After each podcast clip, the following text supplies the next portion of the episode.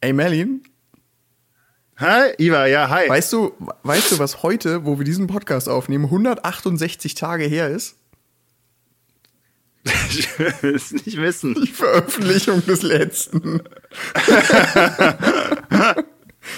damit herzlich willkommen zu einer Es neuen gibt- Folge Hoppla. Es gibt britische Regierungen, die nicht so lange gehalten haben. Ja, in der Tat. Ja, Ja. ganze Kriege. Ja, jetzt kommt das Intro. Ähm. Dum, dum, dum, dum, dum, dum, dum. Hoppla. Fantastisch. Schneid. Wir brauchen gar kein Intro dieses Mal. Das ist super. Ja, wie auch die restliche Qualität nimmt auch hier das Niveau ab.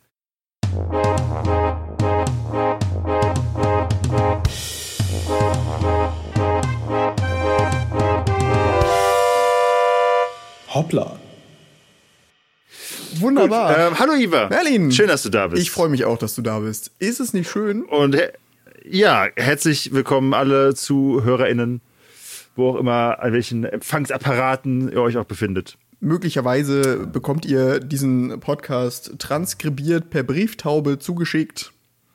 Ja. Mehr, möglicherweise per Telegramm. spreche zu Ihnen über die äh, Technologie des Internets, Oh nein, äh, hier, Fun Fact. welches auch in die entferntesten Ecken der Welt seinen Schatten Per wirft. Telegramm geht nicht mehr. Die Deutsche Post hat den Service des Telegramms nach über 150 Jahren zum Jahreswechsel 2022-2023 eingestellt. Was? Bullshit. Bis dahin konnte man noch ein Bullshit. Telegramm schicken. Die Deutsche Post, die Deutsche Post tut wirklich seit 150 Jahren nichts als abbauen.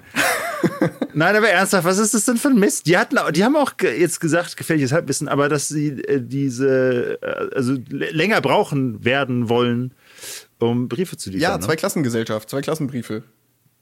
Ja. Ähm, ja, aber das, in, auch in jede- anderen Ländern der Welt scheint das wohl normal zu sein. Keine Ahnung, ich habe auch nur den halben Tagesschauartikel überflogen. Ja, Trotzdem. Die Ver- Tarifverhandlungen und die Streiks laufen ja gerade noch. Lass uns lieber über Telegramme sprechen. Ich habe kurz vor dem Jahreswechsel tatsächlich mein erstes und letztes Telegramm verschickt.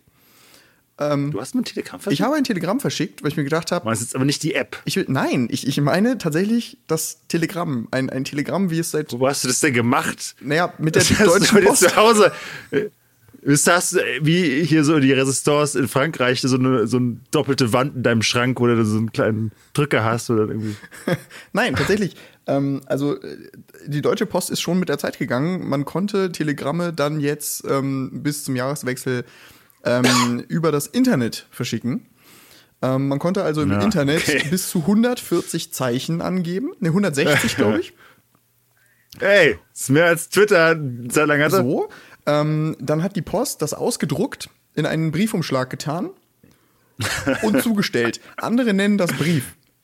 Ja, es ist wirklich nicht mehr, es ist nicht mehr das Mit Gleiche. dem großen irgendwie, oder? Unterschied, dass man in einen Brief. Musste man noch so Stopp reinschreiben? Nein, das muss man tatsächlich nicht. Verdammt nochmal! Aber, aber in einem Brief kannst du halt deutlich mehr als 160 Zeichen ähm, Ja, ja. verschicken. Und weißt du, weißt du, was mich diese 160 Zeichen gekostet haben? Rate mal. Ein Euro? Zwei? Nein. Wir reden hier über 17 Euro, 17 Euro! die die Zustellung.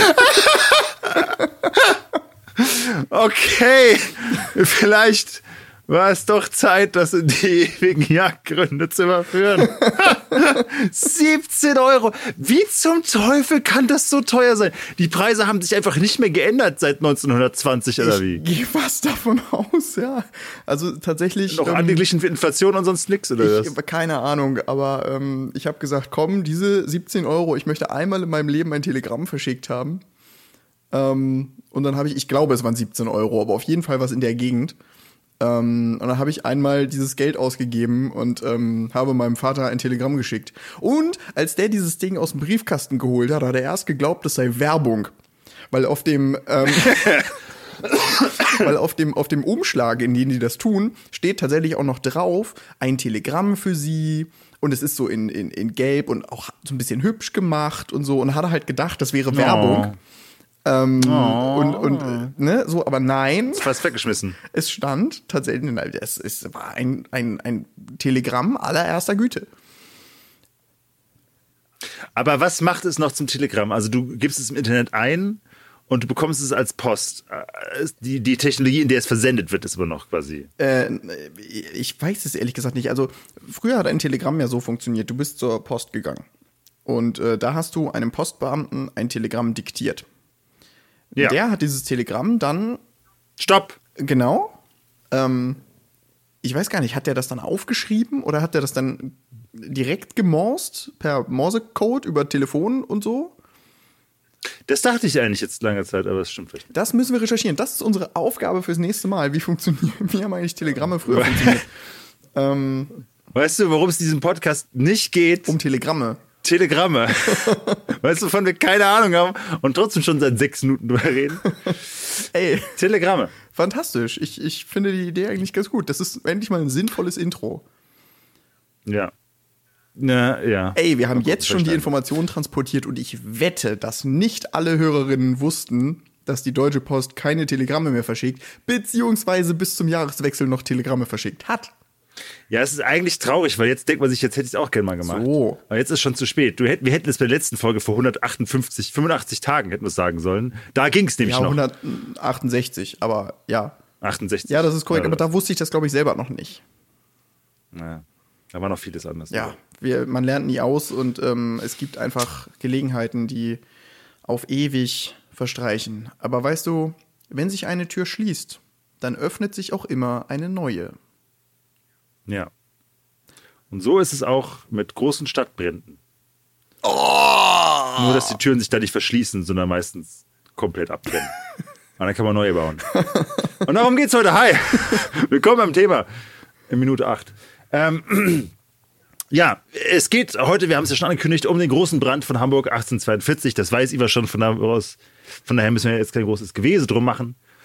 Und das ist jetzt mal so ein richtiges Schmankerl von Versagen und Katastrophen. Also, dass es Von offensichtlich daher, ein ähm, Versagen war, ähm, ist kein Geheimnis. Ja. Aber ich, ich, Ja. ich freue mich auf die vielen verschiedenen kleinen Versagen, Ah, du wusstest- die wir heute kennenlernen Ja, werden. du, wirst, du, du, du ahnst ja nicht, wer da noch so alles versagt hat. ich bin gespannt. Gut. Wir äh, gehen zurück in das Jahr 1842. Jetzt wurden da Telegramme schon verschickt? Ja, doch. Ähm, ich, ne? Ach, ich recherchiere das jetzt kurz. Gut, währenddessen erzähle ich den ZuhörerInnen, ähm, wie die Lage ist. Genau. Also, Hamburg im Jahre 1842 ist noch eine ganze Ecke kleiner, als es das heute ist. Viele Stadtteile, was man vielleicht schon weiß, wenn man HamburgerIn ist oder ähm, ein bisschen unseren Podcast schon gehört hat, gehören noch nicht dazu. Altona ist noch kein Teil. Harburg ist noch eine eigene Stadt. Äh, St. Pauli ist noch ein Vorort und so weiter. Also, das ist sozusagen Early Days. Trotzdem, und das muss man sich mal klar machen, ist Hamburg im Jahr 1842 die größte Stadt Nordeuropas. Oha. So. Na gut, okay. Was ist Nordeuropa? Ja, wir okay, okay. Also, Und, und was wäre da sonst noch so? Richtig. Schon war, also zum Beispiel Paris gehört natürlich jetzt nicht zu Nordeuropa, sonst ist Paris ist meilenweit größer. Auch London natürlich. Äh, St. Petersburg gehört wahrscheinlich jetzt auch nicht ganz dazu, äh, weil das schon ein- einfach Osteuropa ist. Aber hier nach Dänemark und so weiter und äh, Skandinavien nichts. Nichts, was da größer ist. Es ist ein sehr großer Hafen. Es ist eine Stadt, die sehr viele Lagerhäuser hat, Lagerräume, Speicherhallen. Man kann sie teilweise heute noch betrachten, beziehungsweise das, äh, was noch so ein bisschen davon übrig geblieben ist, wieder aufgebaut wurde und so weiter. Also, big deal. Ähm, es ist aber auch eine Stadt, die immer noch äh, eine Stadtmauer hat. okay. Viele, viele Städte hatten das natürlich lange Zeit zur Sicherheit, weil da schön äh, Kanonenkugeln dran abprallen. Ja, in Hamburg ging Und, es in allererster äh, Linie darum, Menschen mit wenig Geld draußen zu halten, wahrscheinlich. Ja, genau, da wollte ich hinkommen. Hamburger selten Probleme mit ähm, Kanonenkugel gehabt. Häufiger mit Leuten, die sagen, hey, wäre es nicht cool, wenn wir nicht so fucking arm wären? Ja, richtig. Telegramme wurden übrigens in, äh, in ihrer, in ihrer äh, modernen, in Anführungsstrichen Form seit 1791 verschickt. ja, ja, das wundert Ja, mich. gut. Aber ich weiß nicht, ob es eine... Fahre Ja. fort. Wir können, wir können mal eine Folge dazu machen, dass es, äh, rat mal, wann gab es die erste ähm, Fernsprechanlage von Hamburg zu, zu, nach Berlin mit Bild, also quasi Skype sozusagen oder jetzt Discord oder was auch immer wir haben. Also man telefoniert und sich gleichzeitig sehen kann. Eieieiei. Ähm, also so richtig so, hm. Ist natürlich jetzt, ist also, hm. Es ist jetzt entweder sehr früh oder sehr spät, weil sonst wäre der Joke nicht da. Also, ähm, ich würde sagen, ähm, wann ist denn der Fernseher erfunden worden? ähm, also, Mach jetzt nicht so lange draus. Es ist wirklich nur ein kleiner Joke, den ich jetzt hier gerade. äh, 1938. Ungefähr, ja. 1920. Bam. Ja, krass. Völlig anderes Thema. Genau, also das, die Hamburger äh, Mauern äh, selten verwendet, um Armeen draußen zu halten, außer diese Armeen sind äh, benachteiligt, sozial benachteiligte Leute da natürlich. Ständig. In den 1840ern, wir sind am Anfang ähm, im Laufe der Industrialisierung, die ja in Deutschland immer so ein bisschen später stattgefunden hat als jetzt in England. Äh, also man verschläft das noch so ein bisschen. Gerade wird zum Beispiel Rückerinnerung, Folge 1, Iva, was wird gerade in den 1840ern Mit gebaut? Sicherheit nicht der Flughafen. Nein, 1840, die Eisenbahn. Die Eisenbahn, also Hamburg kriegt gerade so eine erste Eisenbahn, wird da gezimmert. Eine winzige Strecke. Hört hört euch Folge 1 an, wenn ihr euch damit auseinandersetzen wollt. Und man hat aber das doch dann schon äh, einen relativ großen Anteil von HafenarbeiterInnen. Also das ist natürlich, bis die Container kamen, jetzt im 20. Jahrhundert, war Hafenarbeit einfach, das hat Legionen an ArbeiterInnen oder Arbeiter wahrscheinlich am ehesten ähm, gebraucht. Jedes einzelne Bündel Bananen musste halt per Jedes Hand einzelne, einzeln genau. vom Schiff getragen werden. Und die Schiffe, ja, auch wenn sie damals deutlich kleiner waren, äh, da gingen trotzdem schon etliche Bananenbündel drauf. Oder Kaffeesäcke Ja, oder äh, Fässer mit ähm, Teer und Federn, keine Ahnung. Aber Zeug halt. So ist es. So ist es. Diese Leute, die das machen, verdienen nicht wahnsinnig viel Geld damit. Das ist Proletariat, so könnte man es jetzt natürlich sagen. Leute, die einfach mit ihrer, äh, ihrer Körperarbeit, ihrer, äh, ihren Muskeln ihr Geld verdienen. Und die wohnen teilweise außerhalb von Hamburg, teilweise aber auch eben äh, drin, wenn sie jetzt sozusagen sich das leisten können.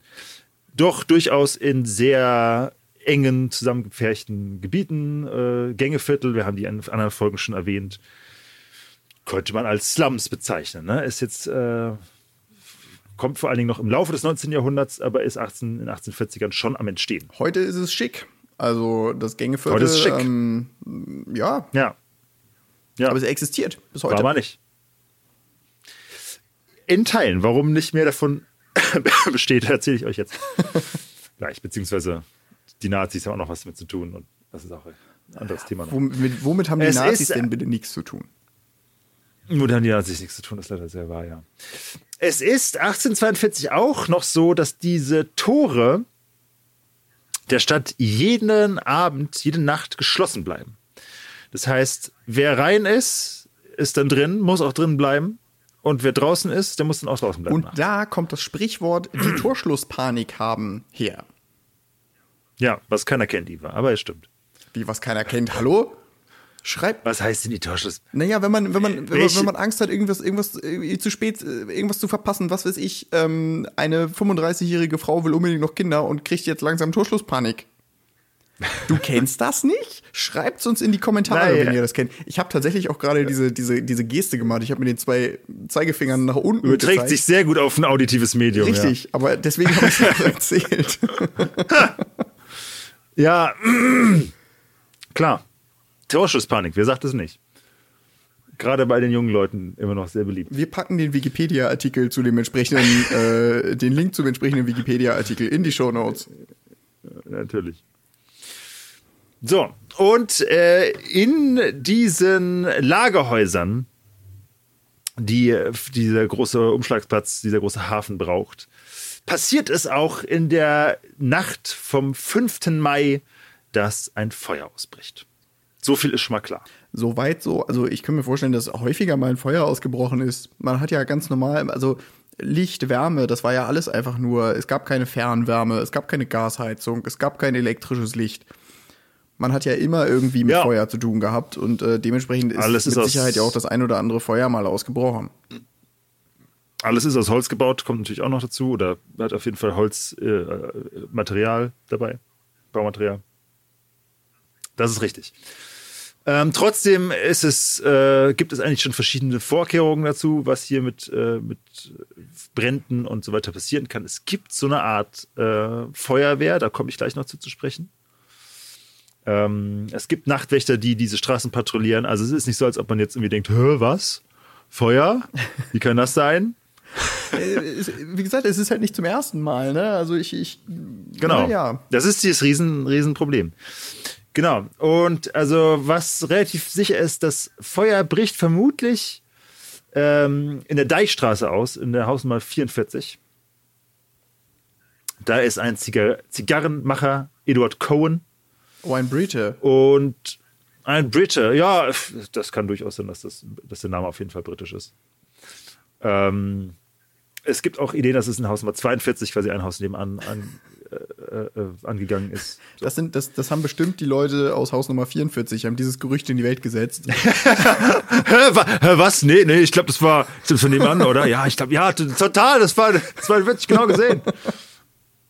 Einfach zu sagen, wenn die gesamte Stadt in Schutt und Asche gebrannt Richtig. ist. Äh, Nee, nee, ich, ich bin mir jetzt ziemlich sicher, das war im Haus daneben. so, wie entzündet sich dieses Feuer? Ähm, es gibt eine These von Feuerwehrleuten dazu, Iva. Okay. Und es gibt eine These, die ist fucking wack. und ich gebe dir beide und dann kannst du entscheiden und ihr, liebe ZuhörerInnen, an welche ihr glauben möchtet. also, hier ist, ähm, hier ist die Bin erste. gespannt. Äh, ja, die auch zum Beispiel vertreten wurde, um mal gleich Quellen zu nennen, von Manfred Giel, dem Ehrenvorsitzenden des Hamburger Feuerwehrhistorikerverbundes, dass es vermutlich ein Schwelbrand gewesen ist. Das ist relativ plausibel, wenn man bedenkt, dass äh, das Brände sind, die sehr langsam sind, die wenig Sauerstoff brauchen, die vor allem keine offenen Flammen haben. So, jetzt hast du eine Zigaretten, äh, äh, Zigarettenmacher, wo eben auch natürlich viel getrocknetes äh, Tabak und so weiter ähm, Ich hatte, ich hatte einfach, gelagert das, wird. einfach das Wort Hanf im Kopf, aber das. Nee.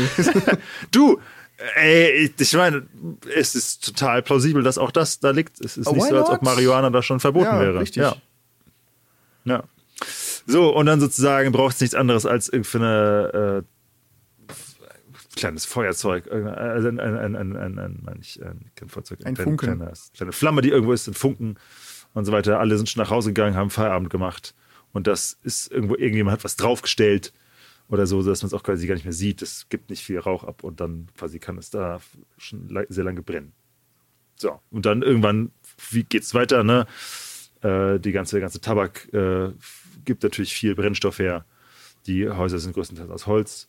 Und ehe man sich's versieht, so. so plausibel, so langweilig. These 1. Ja. These 2. Ja, habe ich Bock drauf. Naja, also wir wissen, dass am Tag vorher einer der Mitarbeiter dieses Zigarrenmachers gefeuert wurde. ah, okay, ich, verstehe, worauf das hinausläuft. Ja. Wir wissen auch, dass er gefeuert wurde, weil er häufig betrunken auf der Arbeit war und einfach gepennt hat und sich irgendwie davon gestohlen hat. Ja. Wir haben auch, und da, um die Geschichte ein bisschen fortzuführen, eine der Nachtwächter, der äh, in den ersten Stunden, in denen dieses Feuer bemerkt wird, nicht nur eine Person sieht, die dort wohl auf den Stufen dieser Zigarrenmachers schläft, sondern auch, sobald der Brand weiter Fahrt aufnimmt, eine brennende Person die Straße langlaufen Ach sieht. du Kacke. okay, okay. Hier ist die Das These. schnell- Der Typ wurde gefeuert, hat sich gesagt, fucking, ich feuer euch. Hat sich, wie es ihm so üblich war, einfach die Hucke vollgesoffen. Hat dann den Brand gelegt, ist prompt aber eingepennt und er ist wieder aufgewacht, als er selber schon in Flammen stand. Das ist schnell eskaliert. Damit habe ich nicht gerechnet, muss ich an dieser Stelle sagen.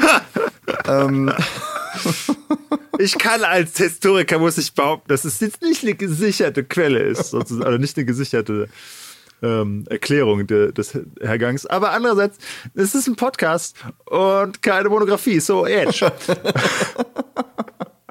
ja, also, ich, also spannender ist, können wir, uns, können wir uns darauf einigen, dass es irgendwie eine Kombination war, dass irgendwie, wir, wir kriegen den Schwelbrand und den besoffenen Typen. Der besoffene Typ hat den Schwelbrand gelegt. Ja, let's go. So, das, so, fertig.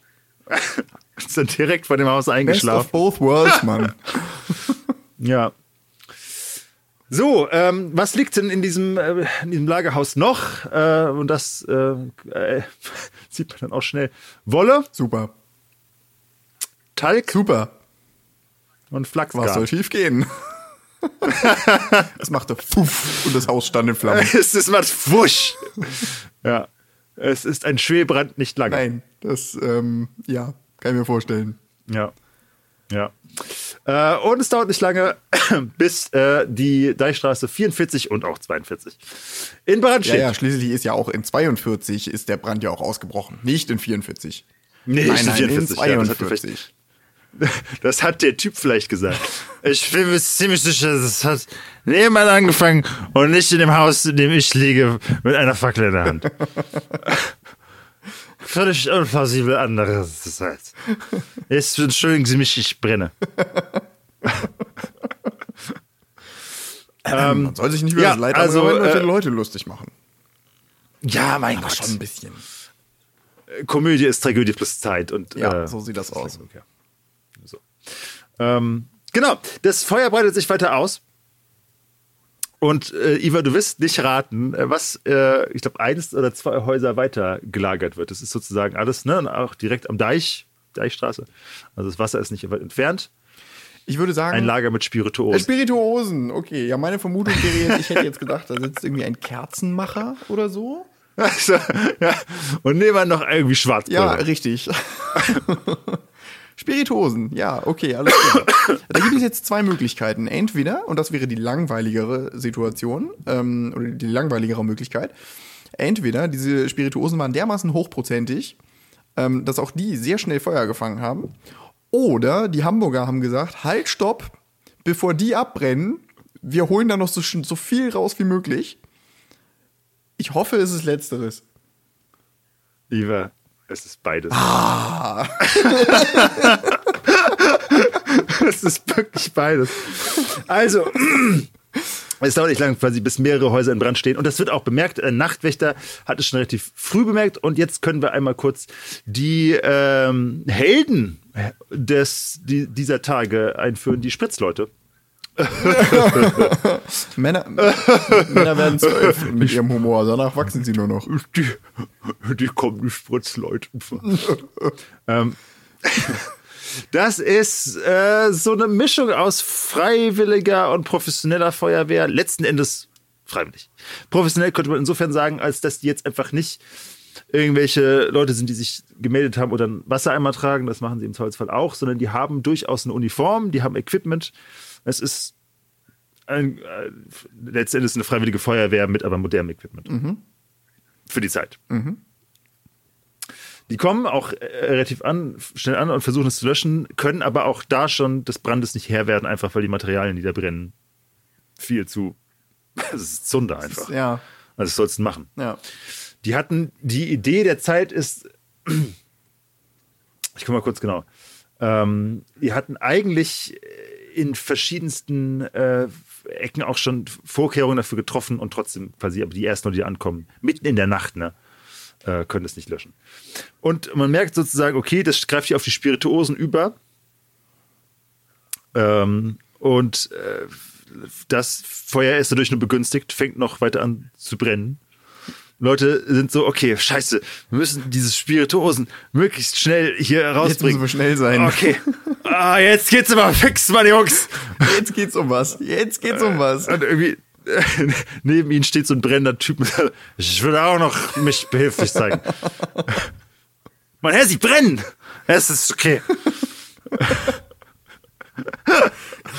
ähm, und sie fangen an, das in ins Wasser zu kippen.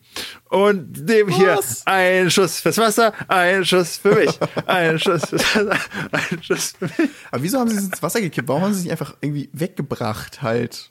Also, Ich glaube, dass, weil das Zeug halt wirklich brennt und wenn du es auf die Straße kippst und das ist jetzt ja nicht eine ich will Zeit, das ja auch nicht, ich will ja auch nicht, dass es auf die Straße gekippt wird. Es Abflussrohre soll weg. Einfach, Ja, wo denn Weiß ich sonst? nicht, in, Ja, wo, wohin denn weg? Flaschen und Fässern. auf die Straße oder auf, oder äh, auf die Straße oder in den Kanal? Wohin?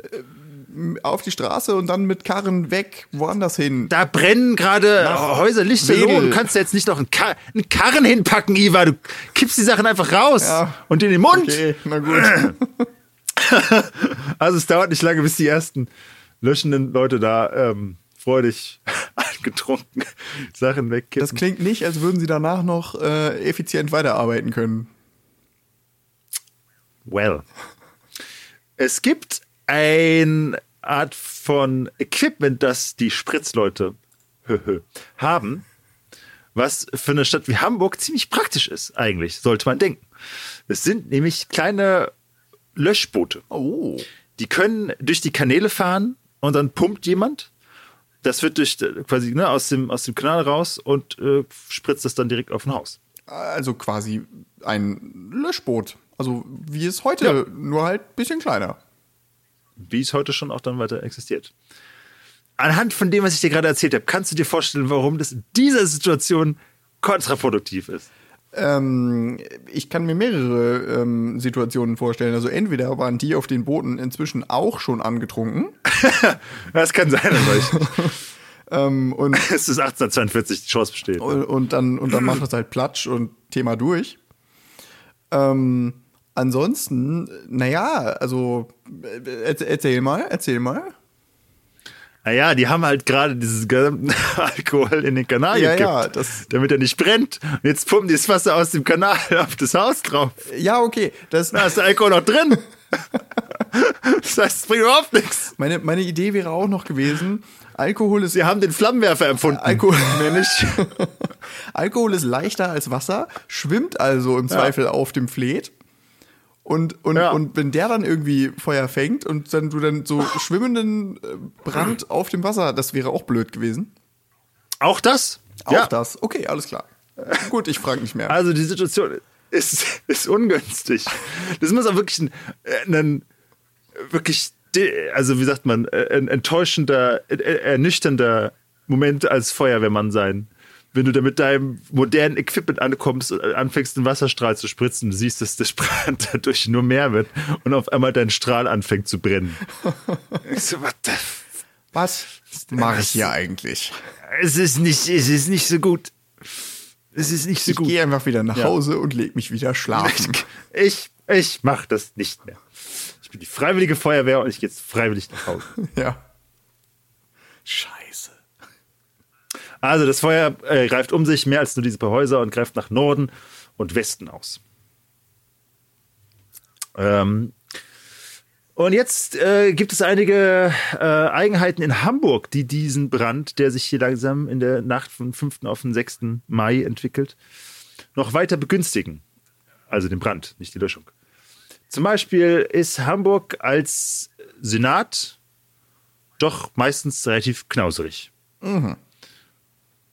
und hatte Jahre, Jahrzehnte lang immer gesagt bekommen, ey Leute, ihr baut viel neuen Kram, ist cool, freut uns, aber ihr müsst auch Brandmauern zwischen diese Häuser bauen. Ihr müsst Mauern dazwischen bauen, die nicht abbrennen können, dass wenn es irgendwo brennt, dass nicht die gesamte Stadt abbrennt.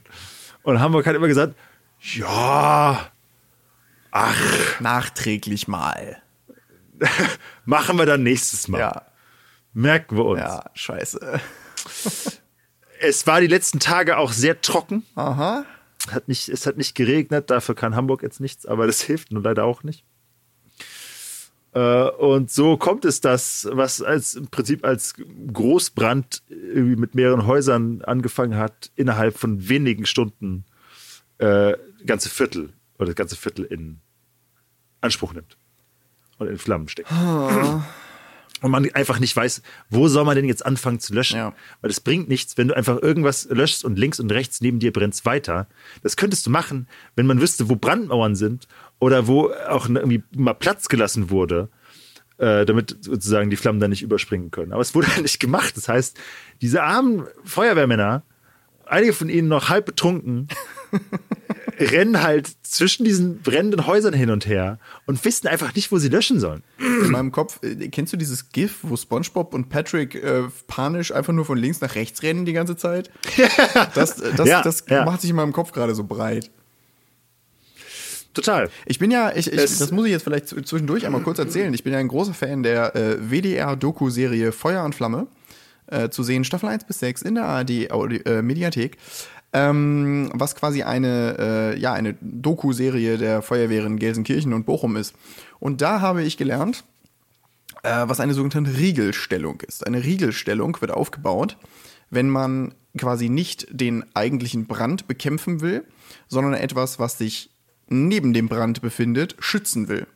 Und dann wird Wasser quasi zwischen Brand und schützenswertem Gut gefeuert und quasi ein, ein, ein. Wasservorhang ähm, erstellt und ähm, oder aufgebaut. Ich denke, ähm, auch so etwas hätte damals schon helfen können, aber wahrscheinlich war die Feuerwehrtheorie einfach noch nicht so weit.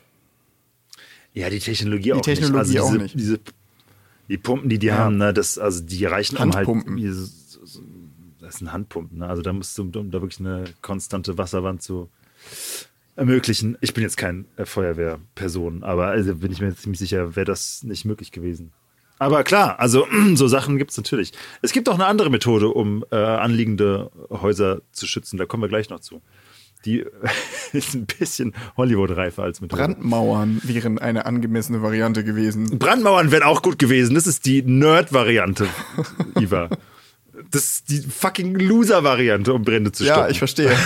Na, sowas macht man in Hamburg nicht. Nee, nee, wir machen das mit. Ah, da kommen wir gleich zu. Ähm, und zwar dauert es tatsächlich innerhalb dieser ersten Stunden schon nicht lange, bis man merkt, sag mal, Leute, das Rathaus steht leider in Windrichtung von diesem Brand. Sollen wir da vielleicht raus? Ja, hm. Haben wir jetzt so Und noch nicht Senat- drüber nachgedacht? in Nottagung sagt, äh, komm, kriegt ihr gelöscht. äh, bringen auf jeden Fall, auch das schon mal schön, einen Großteil der Aktien, äh, der, der Akten, sorry, der Akten aus dem äh, Rathaus in Es würde Sicherheit. mich, hätte mich auch überhaupt nicht gemacht. gewundert, wenn sie auch die Aktien in Sicherheit gebracht hätten, weil ey, Zu Aktien, kommen, zu Geld. Aktien kommen wir gleich. Zu Aktien kommen wir gleich. Alles klar. Ja. ja. Also, in diesen nächsten 24 Stunden wird im Rathaus noch getagt, während die das Feuer quasi in Sichtweite schon näher kommen sehen. Immer so, immer so, so live ein, ein Diener, der einfach die ganze Zeit am Fenster steht und sagt, äh, regelmäßig reinruft so, ihr habt noch zwei Stunden, nach dem Motto. Stunden später, so eine noch. 150 Meter! 130 Meter! Ja, genau. So langsam solltet ihr euch beeilen. Ja. Ja, und äh, so ist dann, äh, schreibt man dann diese Tage mit äh, hm, hm, hm. Aus dem Hamburger Brand ein, ein, ein, ein Zitat. Das ist ein, ein ähm, Stück, Schriftstück, was im selben Jahr, glaube ich, noch veröffentlicht wurde. Oder kurz darauf. Äh, schreibt ein Chronist, äh, nach Norden wirbelten gewaltige Feuersäulen nach dem Inneren der Stadt auf, welche über den schon eingeäscherten Teil der Stadt hinweg den ganz südlichen Horizont röteten und Tageshelle über die Elbgegenden, Elbge Elbgegenden verbreitete. Ja, klingt ähm, mächtig.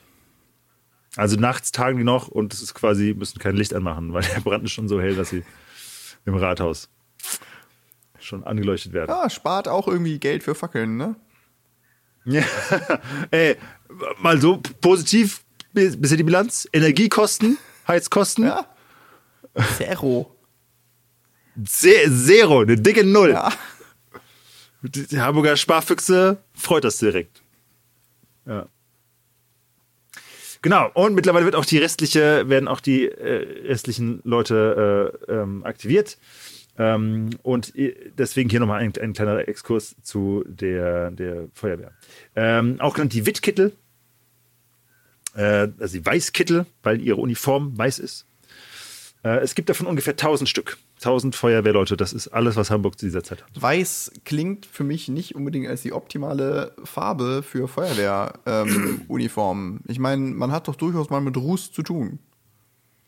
Das, Ja. ist der, das ist der gleiche Grund, warum ich mich auch bis heute frage, warum Maler eigentlich immer weiß anhaben.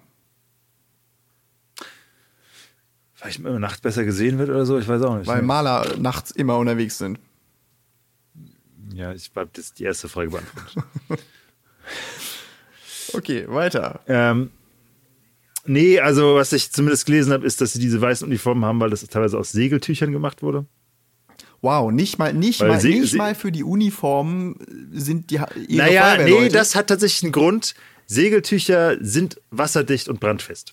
Ah, ah, okay. Eigenschaften, die als für äh, Feuerwehrleute nicht ganz unpraktisch sind. Das kann ich nachvollziehen hingegen. Ja. Und ich glaube, könnte, man könnte die wahrscheinlich auch eine andere Farbe haben, aber die sind wahrscheinlich von Grund aus erstmal weiß. Äh, sie tragen Filzhüte gegen Funken äh, und haben auch quasi so einen Nackenschutz dabei. Es gibt schon frühe Versionen von Atemmasken tatsächlich. Aha. Ähm, es gibt aber auch gleichzeitig keine Pferde, das heißt, die müssen das alles tragen. Super. Ja. Es gibt äh, 60 Handdruckspritzen in verschiedenen Depots in der Stadt. Was schon mal besser ist als Eimer, aber Eimer werden trotzdem noch verwendet, weil das natürlich je nachdem, wo man ist. Ja. Ja. Diese Handdruckspritzen, das sind im Prinzip äh, ähnlich, schon wie ich es auf den, auf den Booten da beschrieben habe. Das ist jetzt, man stellt es ja vielleicht irgendwie vor, einer pumpt und der andere richtet den Strahl irgendwo hin. Ganz einfach ist es nicht. Ähm, es braucht eine Mannschaft von 20 Leuten für so eine Spritze. Oha. Sind die so groß? Ja. Ich glaube zum Teil, und du musst bestimmt auch, also um die aufzubauen, um das irgendwie, um, um den, äh, genug Druck drauf zu haben, dass das irgendwie nicht so raussupscht, Ja, okay, krass. musst du da schon ordentlich operieren. Ja. Aber das heißt ja, dass wir schon zu wenig, dass wir, dass wir mit 1000 Mann schon zu wenig Besatzung für 60 Handdruckspritzen haben. Klingt Ja. schon nicht richtig durchdacht. ja, und wie gesagt, das sind halt so Handwerker und so weiter, ne? Also, Ja. die, die ja vereidigt sind. Ähm, die Spritzschuten holen meistens also das Wasser aus den Fleten. So denn Flete da sind und nicht schon erschöpft sind. Ja. Ähm, diese Flete laufen bei Ebbe halt auch irgendwann trocken. Ja.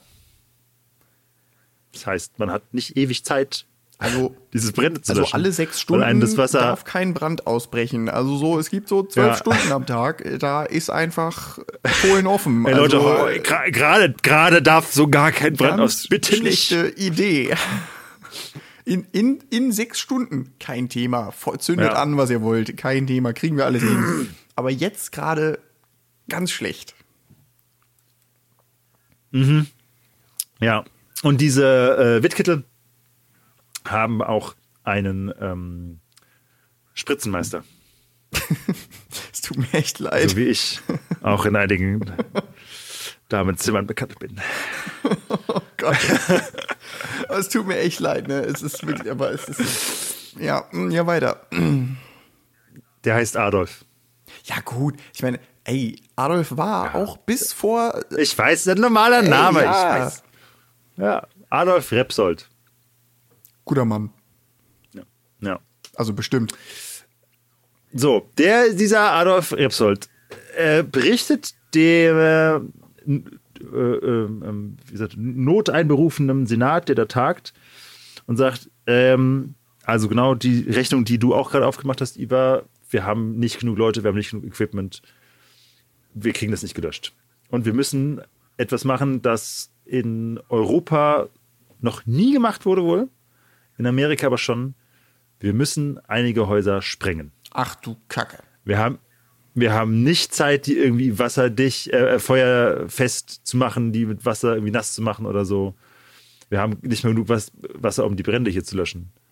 Wir gehen jetzt einfach in einige Häuser, tun da TNT rein oder Schwarzpulver ähm, und zünden das an und dann machen wir da einfach eine Brandmauer. Kämpfe, bekämpfe Feuer mit Feuer. Was soll schiefgehen? Ja. Ähm, das hat in Amerika schon funktioniert. Okay. Es gab da schon Brände in Großstädten, in denen sowas äh, passiert ist. Ähm, es muss dazu sagen, sowas wird heute in aller, aller, aller Regel nicht mehr gemacht. Also das du gehst nicht hin zu einem Typ und sagst, ey, ich weiß, dein Haus brennt nicht, aber wir müssen es sprengen. In Deutschland kannst du dann gegen diese Entscheidung Einspruch einlegen oder Widerspruch. Und ähm, falls sie das dann immer noch machen wollen, kannst du Klage erheben. Und vier Jahre später, wenn ein Gericht dann entschieden hat, darf es dann gesprengt werden. ja, genau. Wir haben jetzt entschieden, wir hätten das vor zwölf Jahren sprengen können. Super, ja, alles klar.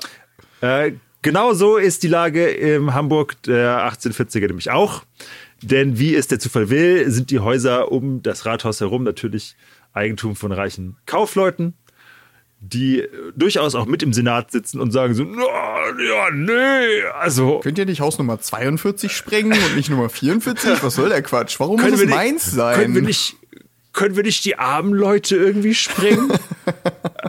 die sind nicht im Weg. Ja, vielleicht können wir die ja trotzdem sprengen. Zum Beispiel, ähm, einer der Kaufleute ist auch der aktuelle Polizeiherr Nikolaus Binder. Oder Nikolaus Binder. Der steht da auch und sagt so, nö, nö, würde ich nicht machen. Nee, nee, das sollen die Wittkittel mal machen. Es gibt auch einen Polizeisenator Hartung, der dann auch letztendlich dagegen entscheidet, nee, wir sprengen hier nichts. Machen wir nicht. Mhm. Ja. Sollte man sich vermerken. Diese Namen, Nikolaus Binder, also der Polizeiherr und der Polizeisenator Hartung. Ähm, äh, folgenschwere Entscheidung. Denn im Prinzip, das ist, finde ich, immer interessant, gerade bei in so Katastrophen, wie früh und wie oft du schon im Prinzip die richtigen Entscheidungen schon auf dem Tisch liegen. Mhm. Und dann gibt es irgendjemand in irgendeiner Entscheidungsposition, der sagt, nee. Ja, Gut, okay. Also, man sagt, äh, die Leute sagen, ja, wir haben verstanden, ihr Wettkittel könnt es nicht löschen. Probiert mal weiter. Probiert es doch nochmal. Und wenn es nicht funktioniert, ja, mein Gott, probiert's nochmal. Ja. Nee, mach doch mal, mal weiter. Habt ihr schon probiert, da mal ein bisschen mehr Wasser drauf zu ja. machen? Einfach probiert, also. Ja. Da sitzen halt irgendwelche quasi Stadtaristokraten. Also ich würde ja probieren, doch mehr Wasser drauf zu machen. Ich weiß nicht, warum das so nicht schon versucht wurde. ja, ich möchte das unterstützen, was mein Vorredner sagte. Ich glaube, wir sollten das mit mehr Wasser probieren. Wenn es damals schon den Ausdruck spätrömische Dekadenz gegeben hätte, ne? Ja. Es gäbe kaum einen Herr passenderen Begriff. Jetzt sagen Sie Ihren Leuten doch mal, dass sie sich ein bisschen Mühe geben sollen. ich habe gerade ein teures Gemälde gekauft aus Venedig. Ja. Ja, während das, also und diese, man muss auch sagen, diese 1000 Wittkittel, die hast du auch nicht ewig. Du kannst sie nicht drei Tage irgendwie am Stück einsetzen. Irgendwann sind die einfach erschöpft und können nicht mehr. So. Ja, richtig. Also, äh, der Senat äh, lässt das sozusagen verlauten und also am Morgen des, des 5., also sorry, es ist die Nacht des 5., der 6. kommt gleich erst noch. 5. Mai, 6. Mai. Wir ähm, sind erst ein paar Stunden im Game. Wir sind erst ein paar Stunden im Game, das, das, die Sonne geht auf und es gibt noch nicht wirklich Panik. Also Leute verlassen die Häuser natürlich schon da, wo es, wo es brennt, aber der Senat sagt immer noch, ey, alles gut, kommt vor, so größere Brände, die Wittkittel haben das alles im Griff. Wir haben die richtigen Entscheidungen getroffen, keine Panik, keine Panik. Ich finde gut, dass du sagst, die Leute verlassen die Häuser schon da, wo es brennt. Ja, ja, genau, aber halt wirklich, also, auch. ja, pass auf. weißt du, weißt du, was nämlich äh, nicht weit weg von den Bränden steht? Die Nikolaikirche. Mm. Und weißt du, was der 5. Mai ist? Äh, ein Montag? Christi Himmelfahrt. Ah, Oh, okay, ich verstehe. also, das sind so, ey, sagen, ey, da in der Straße, hier die Straße runter, brennt, das ist eine Feuerwand. Sollen wir in die Kirche gehen? Und der Senat sagt so, ey, chill, chill, Leute, geht in die Kirche.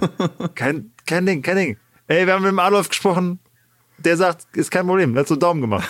Muss man erstmal machen. Muss man erstmal machen. Ähm, so, also gehen die Leute in die Nikolaikirche und fangen an, diesen Gottesdienst zu halten. Das ist so surreal. Das ist so unglaublich surreal. Das ist so fucking bizarr. Wirklich. Und das ist halt jetzt nicht irgendwie so ein kleiner Gottesdienst, sondern das ist halt einer der wichtigen Feiertage. Das, ne? das heißt, die ja. ist Rappe. Ja, ist Rappe voll. Krass.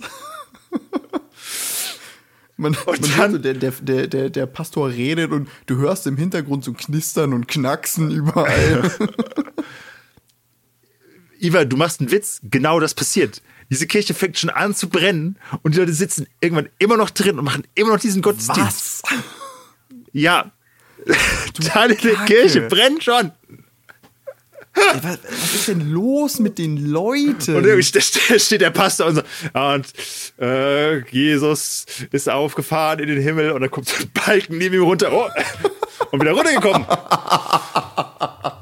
und irgendwann stürzt in diese Kirche rein Nikolaus Binder, der Polizeiherr, der in der Nacht vorher noch gesagt hat, nee, nee, ich würde das mal lassen, mein Haus ist da im Weg, das soll nicht gesprengt werden.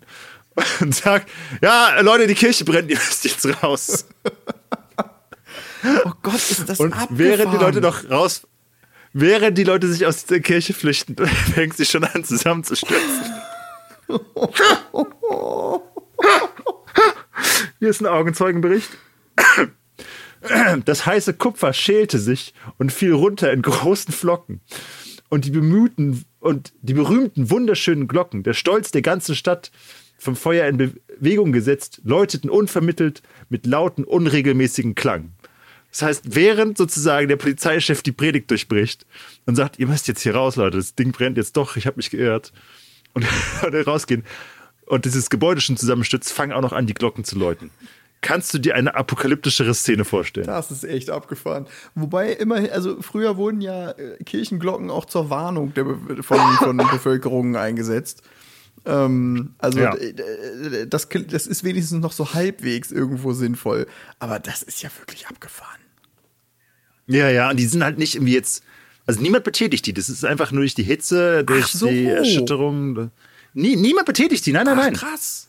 Ich, ich dachte, die haben Ja. gesagt, ja gut, okay, wenn die Kirche, wenn die Leute jetzt gehen, normalerweise verlassen Die Kirchenleute berühmten, immer. wunderschönen Glocken, die berühmten, wunderschönen Glocken, der Stolz der ganzen Stadt, vom Feuer in Bewegung gesetzt, läuteten unvermittelt mit lauten, unregelmäßigen Ach Klang. du Heiliger, okay, ja, das habe ich, das, das, ach du Kacke. Ja, weil ich habe gedacht, so, ja, Ja, ja, ne, ach so. die Leute, wenn, Äh, äh, irgendein Knilch geht noch hin und sagt, ja, zum, zum, zum Gottesdienst, am Ende des Gottesdienstes werden immer die Glocken geläutet, ja, dann kann man das doch jetzt auch Ach, noch machen. Ich meine, hey, der ist anscheinend schon fertig, der Gottesdienst. Mir wurde gesagt, ich habe gesagt bekomme, wenn der Gottesdienst fertig ist, läute ich die Glocke. Jetzt ist er anscheinend fertig, jetzt läute ich auch die Glocke. ja, so.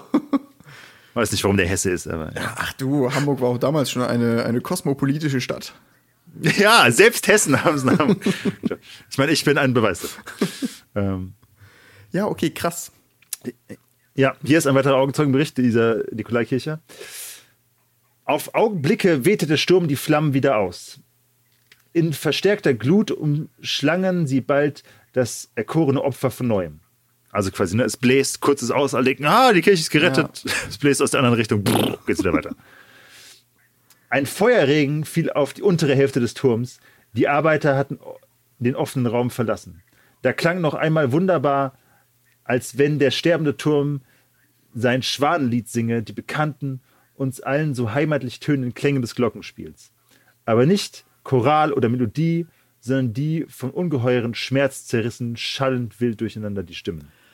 Also das ist schon, also da- das ist schon gut geschrieben, ne? Ohne Mist, also das muss man wirklich mal sagen, Leute im 19. Jahrhundert, also ich glaube auch durch eine andere Art von, von Bildung oder so, ist die schreibende Prosa, das ist schon, hat sich quaschen. Ich habe das vor Jahren mal gesehen, die preußische Polizei oder geheime Staatspolizei oder wie, hat auch äh, Karl Marx be- beobachtet. Also die haben den quasi auch observiert, ne? Weil der natürlich auch Sachen geschrieben hat, die dem Staat nicht gepasst haben. Ich habe aber den, die, die, einfach den Bericht dieser Observation gelesen. Und der ist in so schön formulierten Deutsch geschrieben, wo du denkst, wow, das ist, aber das ist einfach normal. Also da wurde erwartet, dass wenn du jetzt irgendwie Beamter bist oder wenn du sonst irgendwo was schreibst, dann musst du auch einen gescheiten Stil drauf haben. Da kannst du nicht einfach irgendeinen Bürokratendeutsch dahin schreiben. Ja, nicht schlecht. So, also äh, es kommt, wie es kommen muss. Die Nikolaikirche stürzt ein.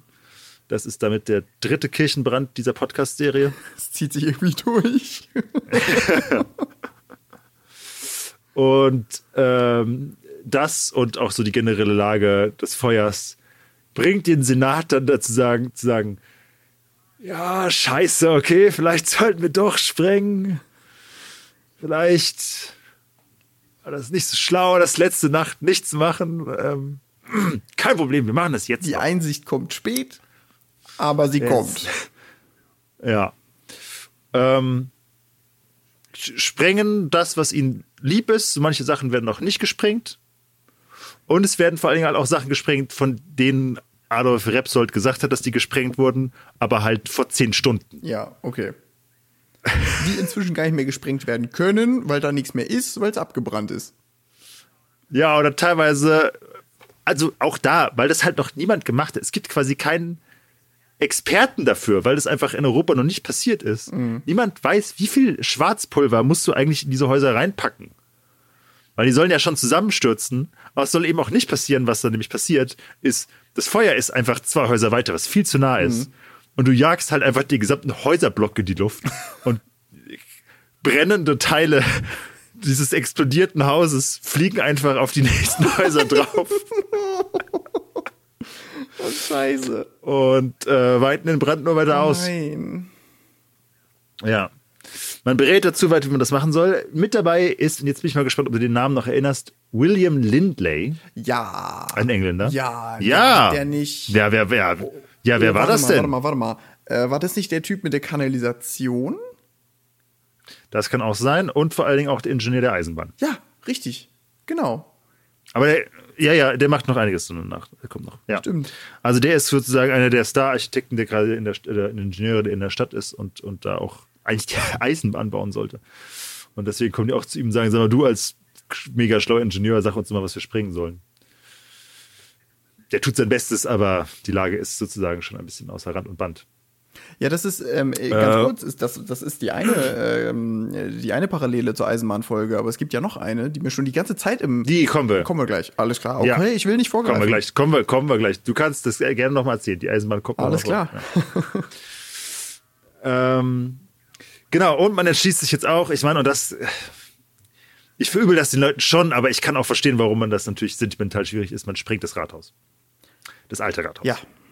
Ja, das, das, das wusste ich Das tatsächlich Bau- schon, dass das gesprengt wurde, ähm, aber äh, ich wusste nicht, ich, ich dachte, also ich hatte bisher einfach, ich bin davon ausgegangen, äh, dass man nicht so damit gehadert hat. Ich dachte eigentlich, ähm, man hätte gesagt, ja, okay, es ist notwendig, es ist schade, aber wir machen das jetzt.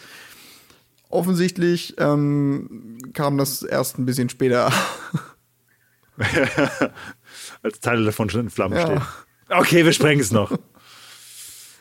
Ja, ist ein Bau aus dem Spätmittelalter. Schon traurig, klar.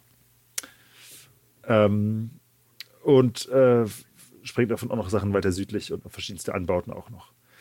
Und wie gesagt, das, was ich gerade schon beschrieben habe, passiert und es verteilt den Brand nur weiter, weil das Feuer schon viel zu nahe ist und jetzt erst recht quasi auf nicht nur irgendwie Steinfassaden trifft, durch die es sich dann erstmal durchfressen muss, um den, das den Holz dahinter in Brand zu stecken, sondern hat quasi einfach das alles offen gemacht und das Feuer frisst sich jetzt nur noch, noch schneller durch die Stadt. Beziehungsweise einige Häuser werden auch mitgesprengt, die schon brennen und verteilen ihren, ihre Flammen nur auf die umliegenden.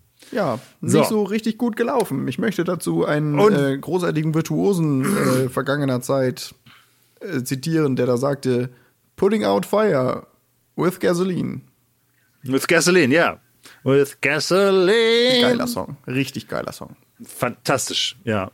Ähm, pass auf, wir machen den hier so lange an, wie man es GEMA-technisch darf. Das ist, glaube ich, drei Sekunden. Ja, alles klar, Badi, machen wir drei Sekunden. Okay, sie sprengen die Da sind wir Häuser. wieder. Willkommen zurück. So, alles klar. Gut, so. Und jetzt bricht langsam Chaos aus in der Stadt. Jetzt kommt die Panik.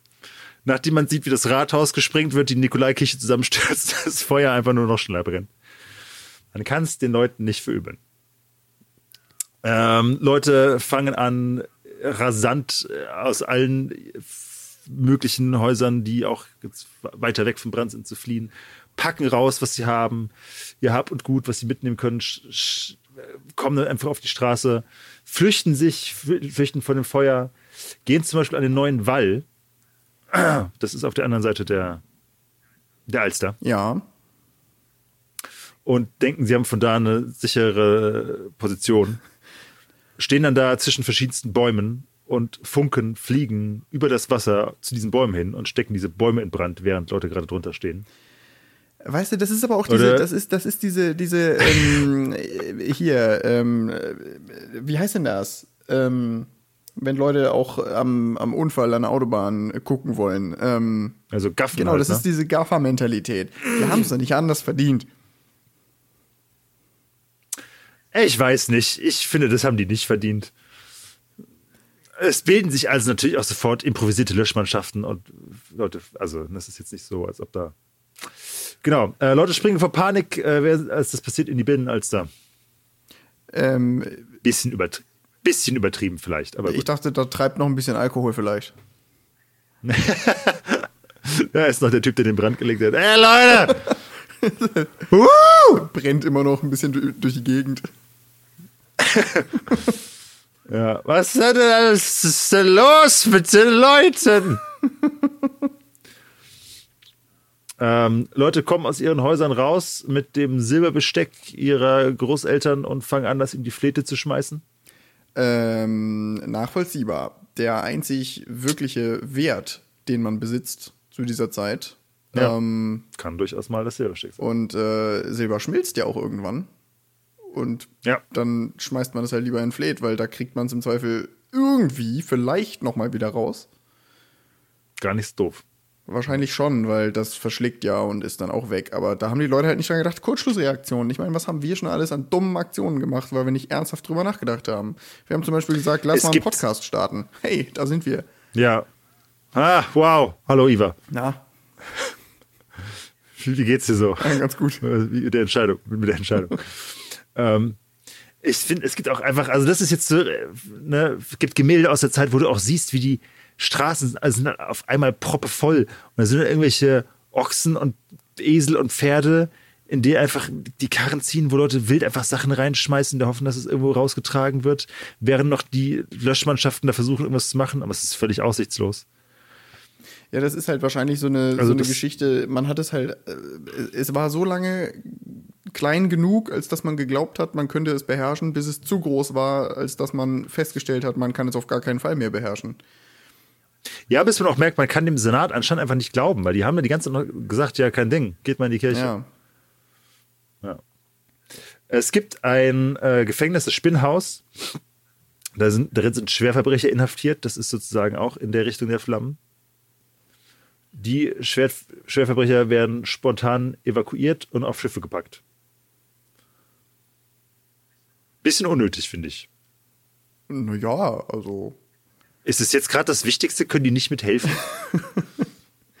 ist es jetzt gerade. äh, Okay, na gut. Naja, du musst, du musst die Moral von Schwerverbrechern sehen.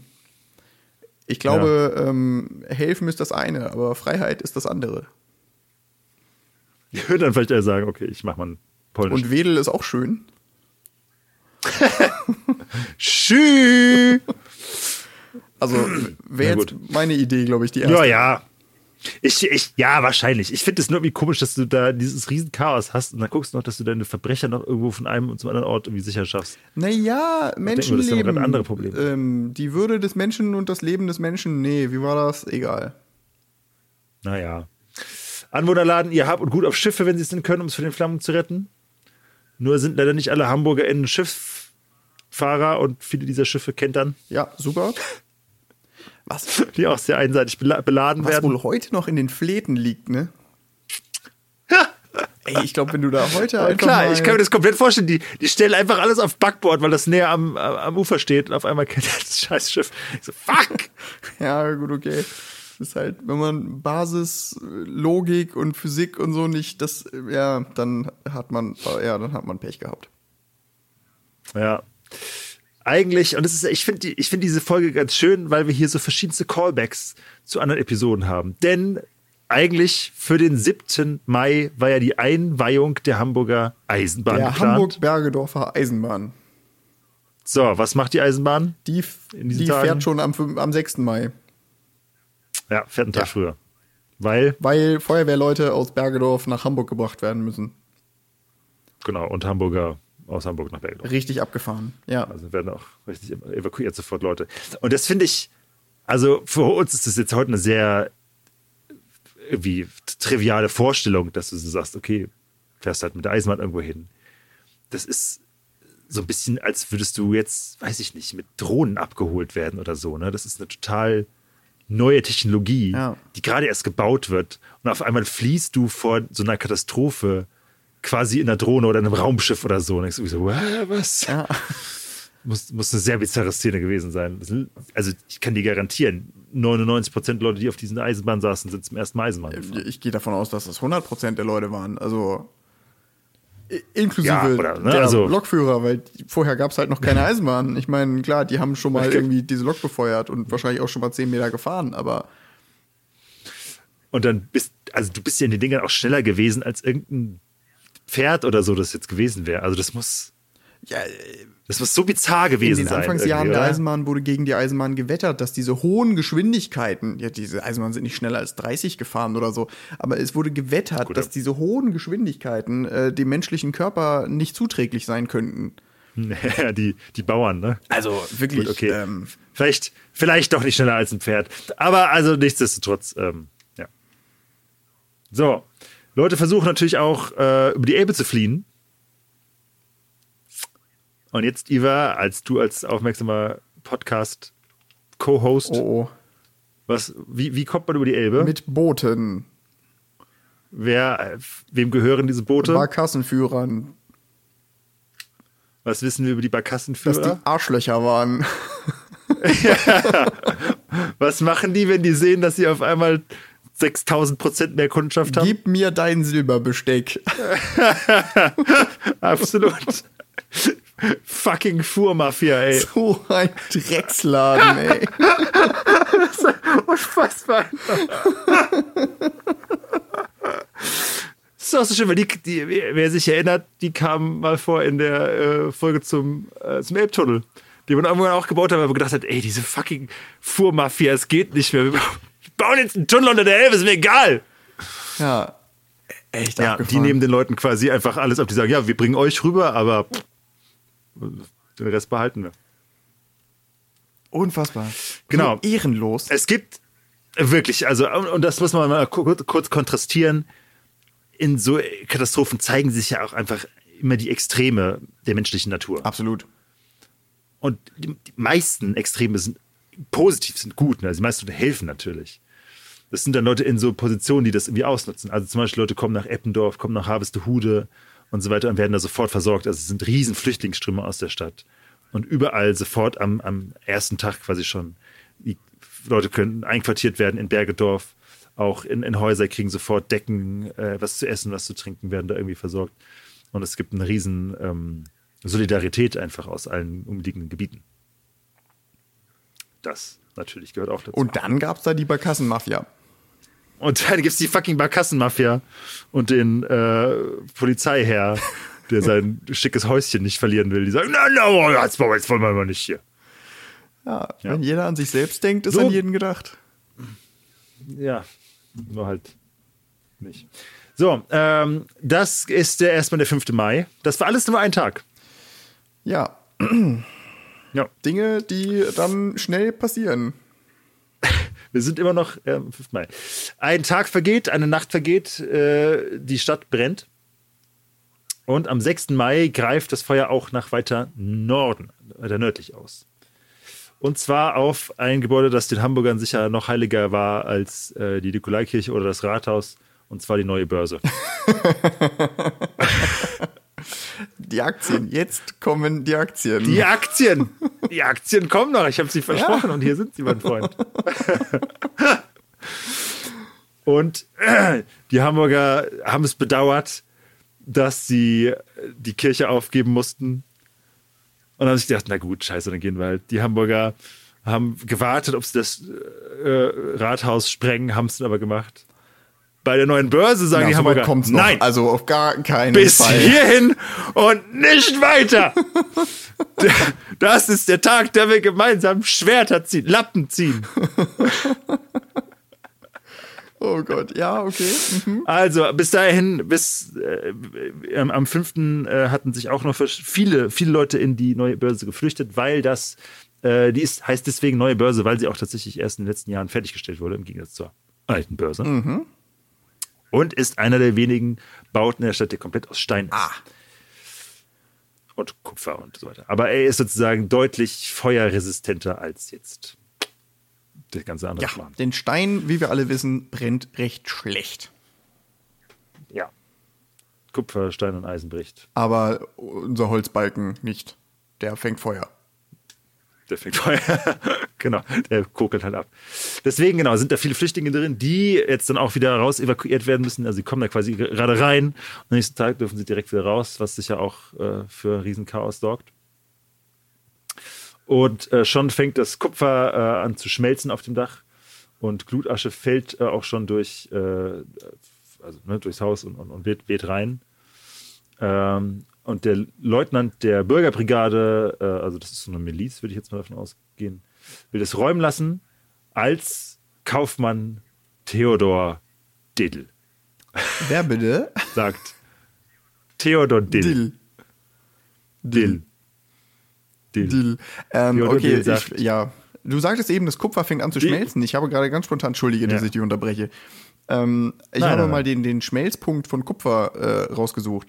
Der liegt bei deutlich über 1000 Grad. Also das Ja. sind schon auch solide Temperaturen, die da erreicht wurden. Ordentlich. Ja, das muss man auch einfach so mal sagen. Ja.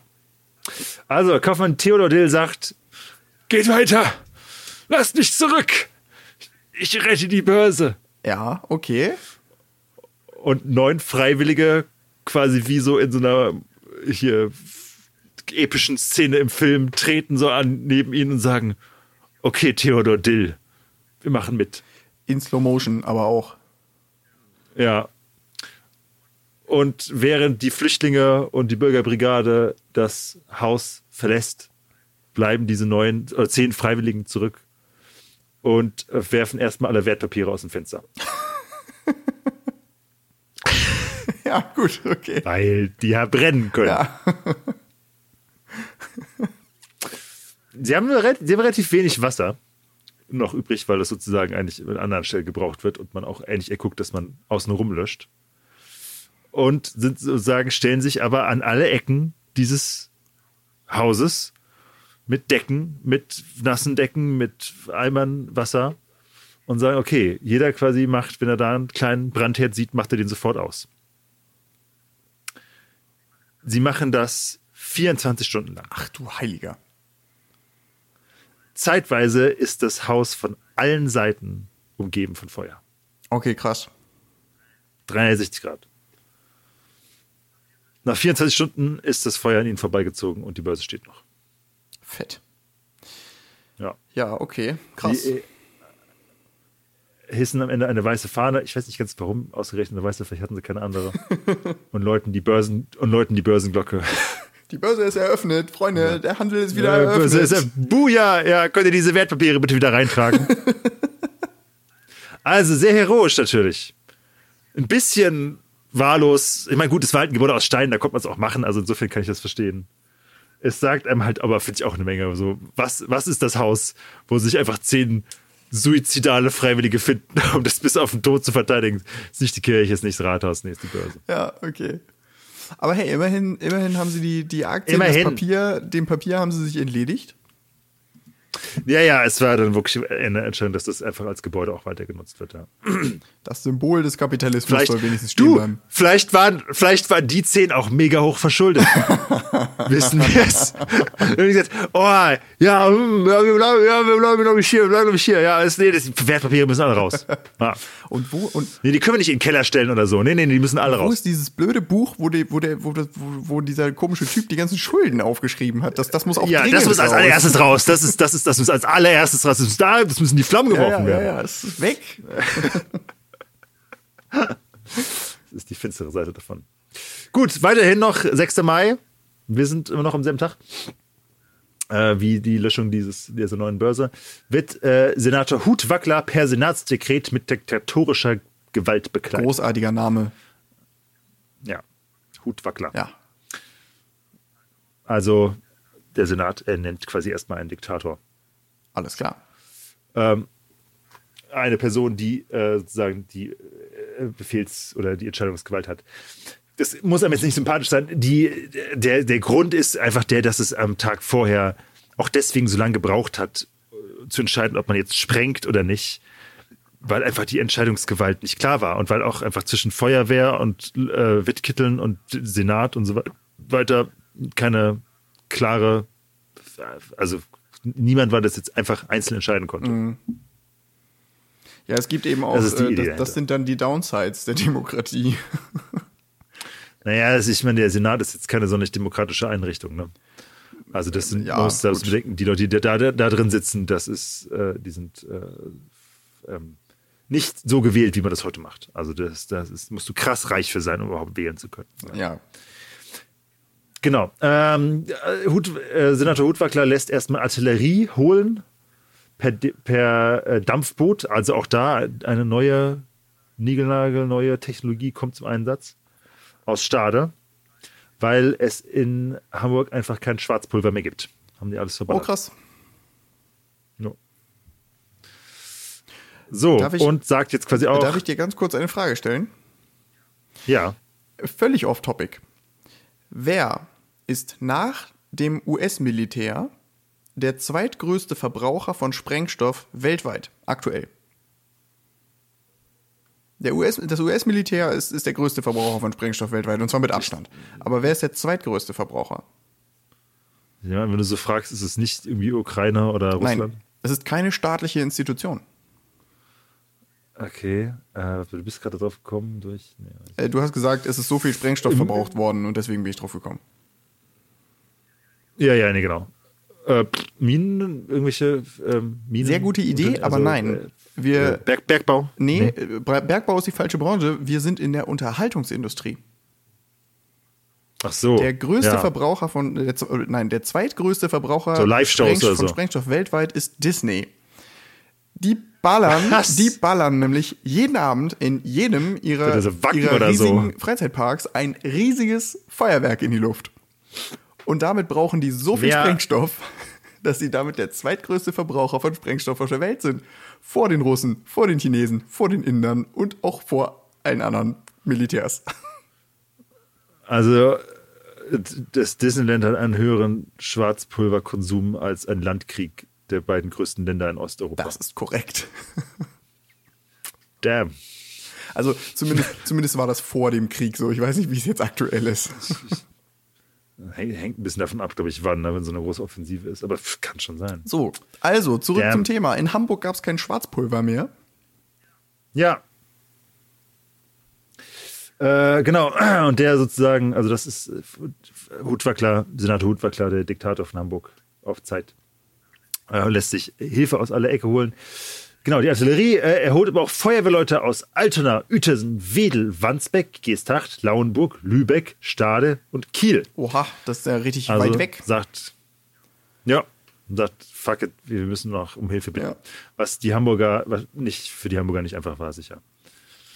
Zu den Lübeckern zu kommen, zu sagen, äh, unsere Stadt brennt ab. Hab, Könnt ihr habt, helfen? ihr, habt, habt ihr Lust und zufällig Zeit? Ja. Also auch hier kommen optische Telegrafenlinien äh, zum ersten Mal in Verwendung. Ach, die haben Oder Telegramme geschickt. verwendet. Ja, so, jetzt haben wir es nämlich auch. Eine frische Technologie, die jetzt sozusagen, na gut, was hast du gesagt, 1790, aber gut.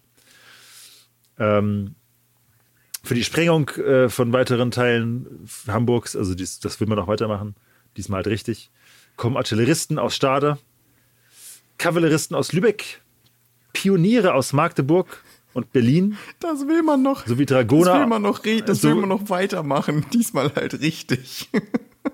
Ja. Oder diesmal müssen wir mal zwei Straßen weitergehen und das da machen. Okay. Nicht wenn, Entschuldigung. dem Herr, nicht, wenn dem Herrn Kaufmann die Funken schon auf den teuren Teppich fliegen. Und äh, genau, Dragoner aus Hannover kommen auch noch. Und Infanteristen aus Bremen! Bremen! Da ist es wieder! Es ist wieder. Kein Podcast ohne Bremen. Ach, ist das schön. Wunderbar. Jetzt fühle ich mich zu Hause. Ja, schön, oder? Und das muss, ich meine, die Hamburger gucken da quasi, wie die Bremer und die Lübecker ihnen helfen. Schlimmster Tag. Ah, shit happens. Ja. Weißt du, was mehr schmerzt als Feuer? Bremer um Hilfe fragen. Ja. Ähm, die kommen, sind 20.000 Soldaten. Das ist eine Hausnummer. Die können schon was aus. Das ist eine ganze Hausnummer. Genau, und die kommen und was die zum Teil äh, machen, ist natürlich irgendwie auch bei den Bränden helfen. Aber, und das, und da kommt jetzt so ein bisschen kontroverses Thema, wo ich auch mal sagen muss, die Hamburger Geschichtsschreibung ist da auch bisher, finde ich, relativ einseitig, das, was ich gelesen habe. Und das natürlich nicht den Vollüberblick darüber erhalten. Sondern die erschießen auch erstmal viele Plünderer. Oh, okay. So, ich habe hier auch, ich habe es jetzt nicht rauskopiert, das ist die Chronik Hamburg. Ich halte es dir gerade mal in die Kamera. Ja, äh, ich sehe ein, ein Buch, das äh, nach der Gestaltung des Covers nach, oder der, der Gestaltung des Covers nach zu urteilen, würde ich sagen, in den 80ern gedruckt wurde. Ja, genau. Aber es ist, also, ich kenne ein ähnliches Konzept jetzt sozusagen nicht neuer. Es hat zu jedem Jahr seit der Gründung von Hamburg oder seit den ersten Spuren von Siedlung hat es einen Eintrag. Hm, okay. Also hier ist dann 1842. Ja. Mit einem entsprechend langem und, Eintrag. Und entsprechend mehrere Seiten auch. Und, so äh, und zwar hier schreibt der Stadtchronist Johann Gustav Galois, habe ich wahrscheinlich falsch ausgesprochen, aber ist mir egal. Mehrere Tage hindurch herrschte in der Stadt fast ungehindert die vollendete Anarchie, indem jene von ihren Autoritäten abandoniert. Ah, ja. Ja, also äh, ich fange nochmal an. Also abandoniert, also sie wurden verlassen von ihren, von ihren Herrschenden sozusagen. Herrschte die Anarchie, indem jene, die von ihren äh, Autoritäten abandoniert, geradezu dem Regimente eines raubenden und vandalisch zerstörenden Pöbels preisgegeben war. Wo, frei, wo freilich die Bürgergarde in genügender Stärke zur Hand war, da gelang es, mit geringer Energie jedenfalls mit der blanken Waffe die Räuber zu Paaren zu treiben, zu überwältigen. Aber leider fehlte für die Bürgergarde, wie überhaupt in Hamburg, jede Einheit und Energie des Kommandos. Es befahl und ordnete an, wer gerade Mut und die Einsicht dazu hatte und sich hierzu traute. Das klingt ähm, nach relativ krasser Anarchie. Ja, das ist nämlich so ein bisschen so eine Frage, wie werden so Katastrophen beschrieben? Ähm, ich habe hier noch mal kurz ein, einen Text dazu, von der anderen Seite einen, einen Augenzeugenbericht, glaube ich. Ähm, ja, über eine Weinhandlung, die Alkohol. auch sozusagen den Flammen anheimfällt. ähm, genau, da schreibt ein, ein Augenzeuge, von der allgemeinen Aufregung aus allen Fugen gebracht, durch Wein und Brandwein in jeder Leidenschaft gesteigert, als Herren sich fühlend, weil die Furcht die anderen zu Sklaven gemacht hatte, waren zuletzt in den Zimmerleuten der Menschen nicht mehr, war zuletzt in den Zimmerleuten der Menschen nicht mehr zu erkennen.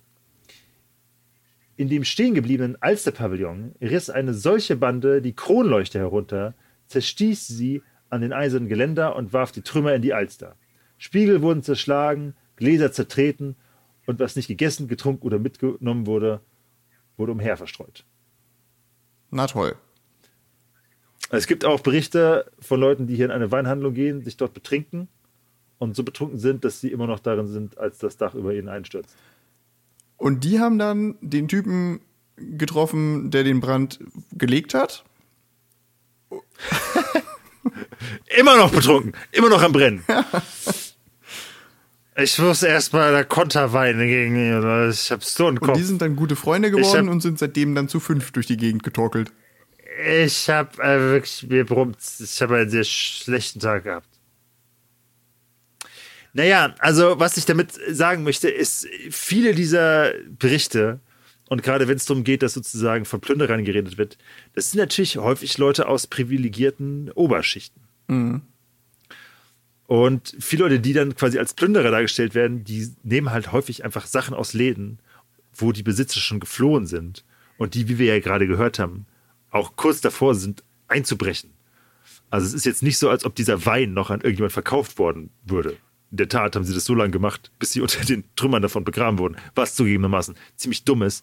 Aber es ist schon komisch, dass Hamburg einen Diktator ernennt und das Erste, was der macht, oder jemand mit diktatorischer Macht ausgestattet, ist erstmal 20.000 Soldaten zu holen, die auf Leute schießen, die Sachen klauen, die keine Besitzer mehr haben. Ja.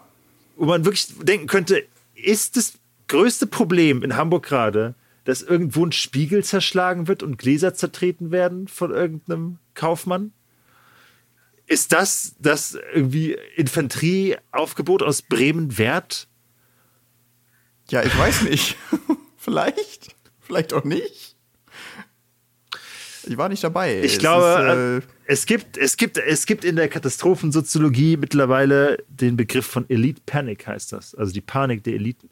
Worin eben beschrieben wird, dass die Leute, die in so Katastrophensituationen am meisten irrational werden und sozusagen die gefährlichsten Entscheidungen treffen, sind selten die Leute, die irgendwie auf, dem, auf den Straßen davon betroffen sind, sondern meistens Leute, die irgendwie oben in irgendwelchen elitären Positionen sind. Hm. Spannend. Die dann sehr, die dann sehr irgendwie hastig handeln und im Prinzip genauso äh, unkoordiniert und, und äh, gefährlich handeln, wie sie das den Leuten, den Betroffenen eigentlich eher mal vorwerfen und dem gemeinen Volke sozusagen. Ah, okay. Ähm, also, ja, von daher bin ich jetzt, wenn man hier liest, da kommen erstmal Leute und es muss sozusagen gegen die Anarchie vorgegangen werden. Das liest man so und das wird auch so abgedruckt jetzt in Büchern, die ich gelesen habe. Und ich denke mir so, Ey, ich weiß nicht. Ich könnte mir voll vorstellen, dass das einfach die Texte von Kaufleuten sind, die das irgendwie daneben fanden, dass Leute irgendwie in ihre Häuser rein sind und sich dann da irgendwie bedient haben, nachdem die sowieso schon gleich abbrennen.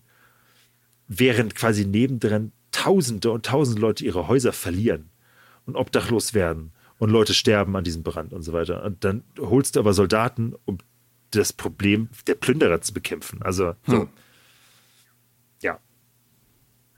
Naja, dazu ein kleiner Gedankenanstoß über äh, historiografische Bewertung dieser, dieses Zustandes am 6. 6. Mai.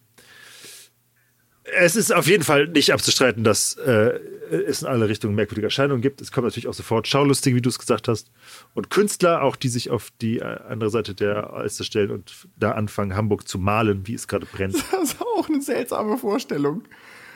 Hamburg brennt, ja, Hamburg steht in Flammen, überall ist Panik. Und du stehst da mit deinem Pinselstrich und mischst deine Farben auf deiner Palette. Ja. Während Leute neben dir aus dem Wasser klettern, weil sie irgendwie durch, aus Panik ins Wasser gesprungen sind und da irgendwie einmal durchgeschwommen sind und retten sich mit ihrem Silberbesteck noch raus. Ja, so. richtig, genau. Können, können, Sie, können Sie kurz so bleiben? können Sie einmal kurz. Ja, das Kind ein bisschen höher. Jetzt stellen Sie sich doch nicht so und hören Sie bitte auf zu weinen. ja. Ja. Äh, Seltsame Vorstellung. Ähm, Im Rest der Stadt, im Rest der Stadt geht übrigens, also der Teil, der nicht brennt, der nicht in Windrichtung liegt, geht übrigens Börse und Handwerk weiter. Gut, ich meine, warum nicht? Der Senat hat ja auch gesagt, es ist alles in Ordnung. Ey, ist doch kein Problem. Naja. Bis der Wind dreht. So, äh, hier, hier ist ein Bericht aus der Allgemeinen Preußischen Staatszeitung vom 13. Mai. Äh, das aber quasi jetzt äh, die Nacht vom, ähm, 5., äh, vom 6. auf den 7. beschreibt. Ähm, wir haben eine schreckliche Nacht gehabt.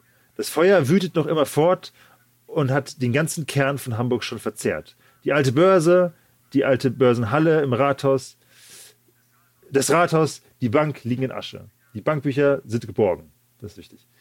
Jetzt brennt der ganze Dreckwall. Und wenn der dazwischen dem Dreck, Dreckwall und dem neuen Wall liegende Graben den Flammen keinen Einhalt tut, so ist der Jungfernstieg auch verloren. Alles flüchtet sich vor die Tore. Viele Häuser sind durch Minen gesprengt und mehrere Kanonen eingeschossen worden, um dem Feuer Einhalt zu tun. Bis jetzt alles vergebens. Und da ist die Katastrophe dann wirklich perfekt am 7 am 7. Äh, Mai. Ähm, die F Hamburg steht in Flammen und ist, diese Flammen schlagen so weit hoch in den Himmel, dass sie auf 50 Kilometer noch sichtbar sind. Uiuiuiui, Alter, ja. In der Gegend von Spandau, also rund 240 Kilometer weit entfernt, äh, schreibt eine, eine Einwohnerin, in Richtung der nach Hamburg zu einer eigentlich eigentümliche Rauchwolke und nachts einen Lichtschein gesehen zu haben, äh, was sie sich nur noch mit dem Brand von Hamburg erklären kann. Wahnsinn. Oder um es mit den ja. Worten dieses Podcasts zu sagen, hoppla. Oh, hoppla. Brennt da die größte Stadt Norddeutschlands? Äh, Nordeuropas sogar. 240 Kilometer äh, entfernt. Das ist Spandau, das, ja. ist, das ist bei Berlin. ja. Da wird die Krümmung der Erde vielleicht irgendwann schon relevant. Keine Ahnung, ich weiß nicht, wie das Sicherheit, funktioniert. ja. Aber ja, also es ist nicht, als ob die da Flammen sehen, aber Halt irgendwie ne, auf jeden Fall eine ein Schein. Rauchwolke Ne? Ja. und ein, ein, ein Schein, ein Lichtschein in der Nacht. Ja. Wahnsinn. Am 7. Mai stützt trotz verzweifelter Rettungsversuche auch die Petrikirche und die Gertrudenkapelle ein. Also ein Bau aus dem, äh, aus dem 14. Jahrhundert. Ähm, und es wird weiter gesprengt mit eben auch besagter Munition und äh, Leuten. Und am Gänsemarkt kann dann zum Beispiel durch Sprengungen tatsächlich der Brand aufgehalten werden. Also da machen sie das dann, dass sie weit genug entfernt mit genug Munition sprengen und sich Finally. der Brand dann. Ja, naja, ähm, äh, so sozusagen äh, ist dann nach Norden das, das eingedämmt ähm, bis an die Binnenalster und den Glockengießerwall. Ja, irre. Am 8. Ja, inzwischen brennt das einfach seit drei Tagen durch. Ja. Ja. Krass. Das hat Hamburg sozusagen hinter sich. Es äh, wird das letzte Haus gelöscht und äh, der Senat erklärt dann den Brand auch für offiziell beendet. Ist auch irgendwie sehr deutsch. Ich erkläre diesen Wir erklären Brand den- für den- beendet. Keine Ahnung, warum der, jetzt wa- warum der jetzt Sachse ist und warum ich meine sächsisch nachmachen zu müssen, obwohl ich das überhaupt nicht kann. Nach meiner, äh, äh, meines Erachtens äh, gilt das äh, sofort unverzüglich. Ja, Wahnsinn. Teile Ähm, dieses Brandes könnten die Bevölkerung verunsichern. Ja, das ist die, die Philosophie, in der da quasi entschieden wird. Ja, wir wollen die Leute nicht verunsichern. Ja. Wahnsinn. Ähm, es gibt auch während des Brandes natürlich schon und jetzt natürlich danach dann auch Gerüchte um äh, Brandstiftung und natürlich auch sofort äh, Misshandlung und möglicherweise auch Mord von Verdächtigen. Na, selbstverständlich. Die Lynchjustiz. Wie lange haben die Typen aus, Ja. aus Haus Nummer 42 überlebt? Die haben, waren, waren schön still. Ja, okay. Zum Beispiel ins Feuer dieser äh, Lynchjustiz geraten Engländer, weil die haben Dampfmaschinen. Oh, okay. Ja, ja, das, das braucht Kohle und das brennt. Das war sicher die Die Engländer. böse neue Technologie. Ja, ich verstehe. Ähm, sicher auch verschiedenste Leute, die aufgrund von Dampfmaschinen um ihren Arbeitsplatz fürchten und sagen, muss so sein. Ja. Heute sind es die Menschen, Äh. die äh, Windenergie schlecht finden. Und Ja. Angst haben um Ja. die Arbeitsplätze in der Kohleindustrie. Geschichte wiederholt sich. Ja. Es ist ein großer, dummer Ja. Kreis. Äh, diese Lynchjustiz geht so weit, dass der Senat sogar eine offizielle äh, Verlautung machen muss, dass bisher noch kein Grund vorliegt, an jene Gerüchte absichtlicher Brandstiftung zu glauben.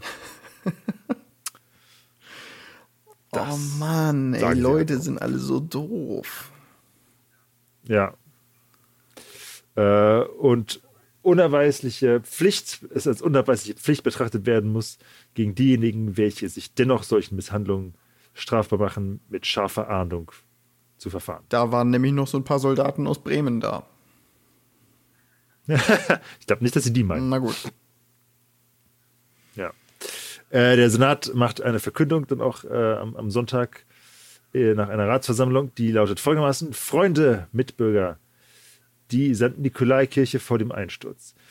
Mit, dem Allmächtig, mit des allmächtigen Hilfe und der anstrengenden Tätigkeit und der eisernen Ausdauer unserer Bürger und Angehörigen und unserer wohlwollenden Freunde und Nachbarn ist der ungeheuren Feuersbrunst, die einen so großen und schönen Teil unserer Vaterstadt verheerte, Einhalt getan. Und wie die Sachen jetzt stehen, dürfen wir hoffen, dass sie nicht weiter um sich greift. Lasst uns nun unserem Mute, unserem Glauben, in unserem brüderlichen Aneinanderhalten und in unserem brüderlichen Aneinanderhalten beharren. Lasst uns alle unsere gemeinschaftlichen Kräfte wach erhalten. Unser geliebtes Hamburg ist nicht verloren. Unsere regsamen Hände werden, wenn auch allmählich und in Monaten und Jahren, das schon wieder aufbauen wissen, was das furchtbare Element in Stunden und Tagen so hastig zerstörte. Gott mit uns.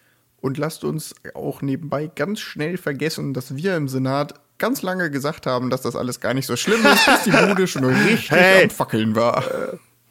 Haben sie schön formuliert, Ja. oder? Das ist so richtig emotional. Denkst, ah ja, Hamburg lebt. Ja, noch. wunderschön. So und der stolze Und- Senat und- steht ihm vor. Wir alle und gerade der Senat haben alles getan.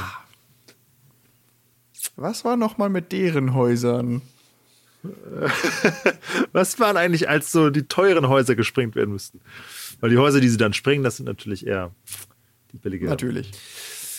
Ja, ähm, wir können mal kurz Verluste zählen. Drei Tage hat die Stadt gebrannt, äh, 40 Prozent der Stadt sind zerstört. Oh.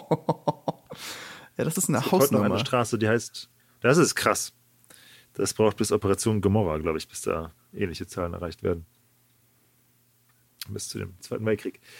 Äh, es gibt heute noch eine Straße, die heißt Brandsende, denn bis genau dahin ist das Feuer gekommen.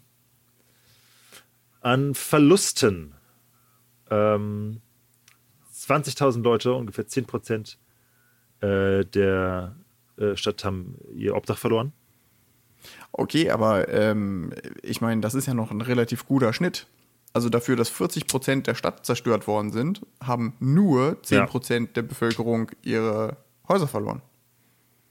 Ja, stimmt. Naja, gut, ich meine, es sind trotzdem 20.000 Leute. Aber du hast recht. Das ist noch ganz gut. Also es hätte schlimmer kommen können, sagen wir mal so. Ja, 1700 Häuser sind zerstört, 4000 Wohnungen, 41 Straßen. Von diesen äh, 1700 Häusern sind 102 Speicher gewesen, drei Kirchen, darunter die St. Nikolai und die St. Petri, das Rathaus, die Bank, das Archiv, das Kommerzium, die alte Börse, schon erwähnt, und an Toten gibt es 51 zu beklagen. Das ähm, ist auch noch. Es hätte schlimmer kommen können.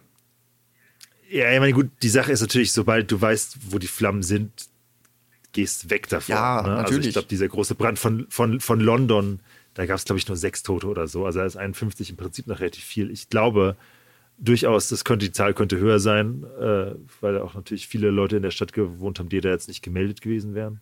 Und wenn sie natürlich in die Flammen dann irgendwie gestorben sind, dann weiß man auch vielleicht nicht, dass sie gestorben sind. Habe ich jetzt keine konkrete äh, Quelle zu gelesen, die es behauptet hat, aber das könnte ich mir vorstellen.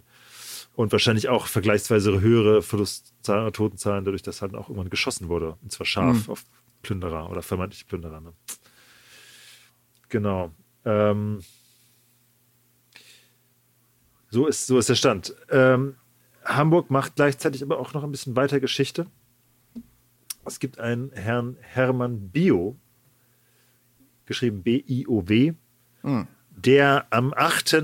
Mai auf die Trümmer am Jungfernstieg steigt, unter anderem, und ein paar der ersten Fotos macht.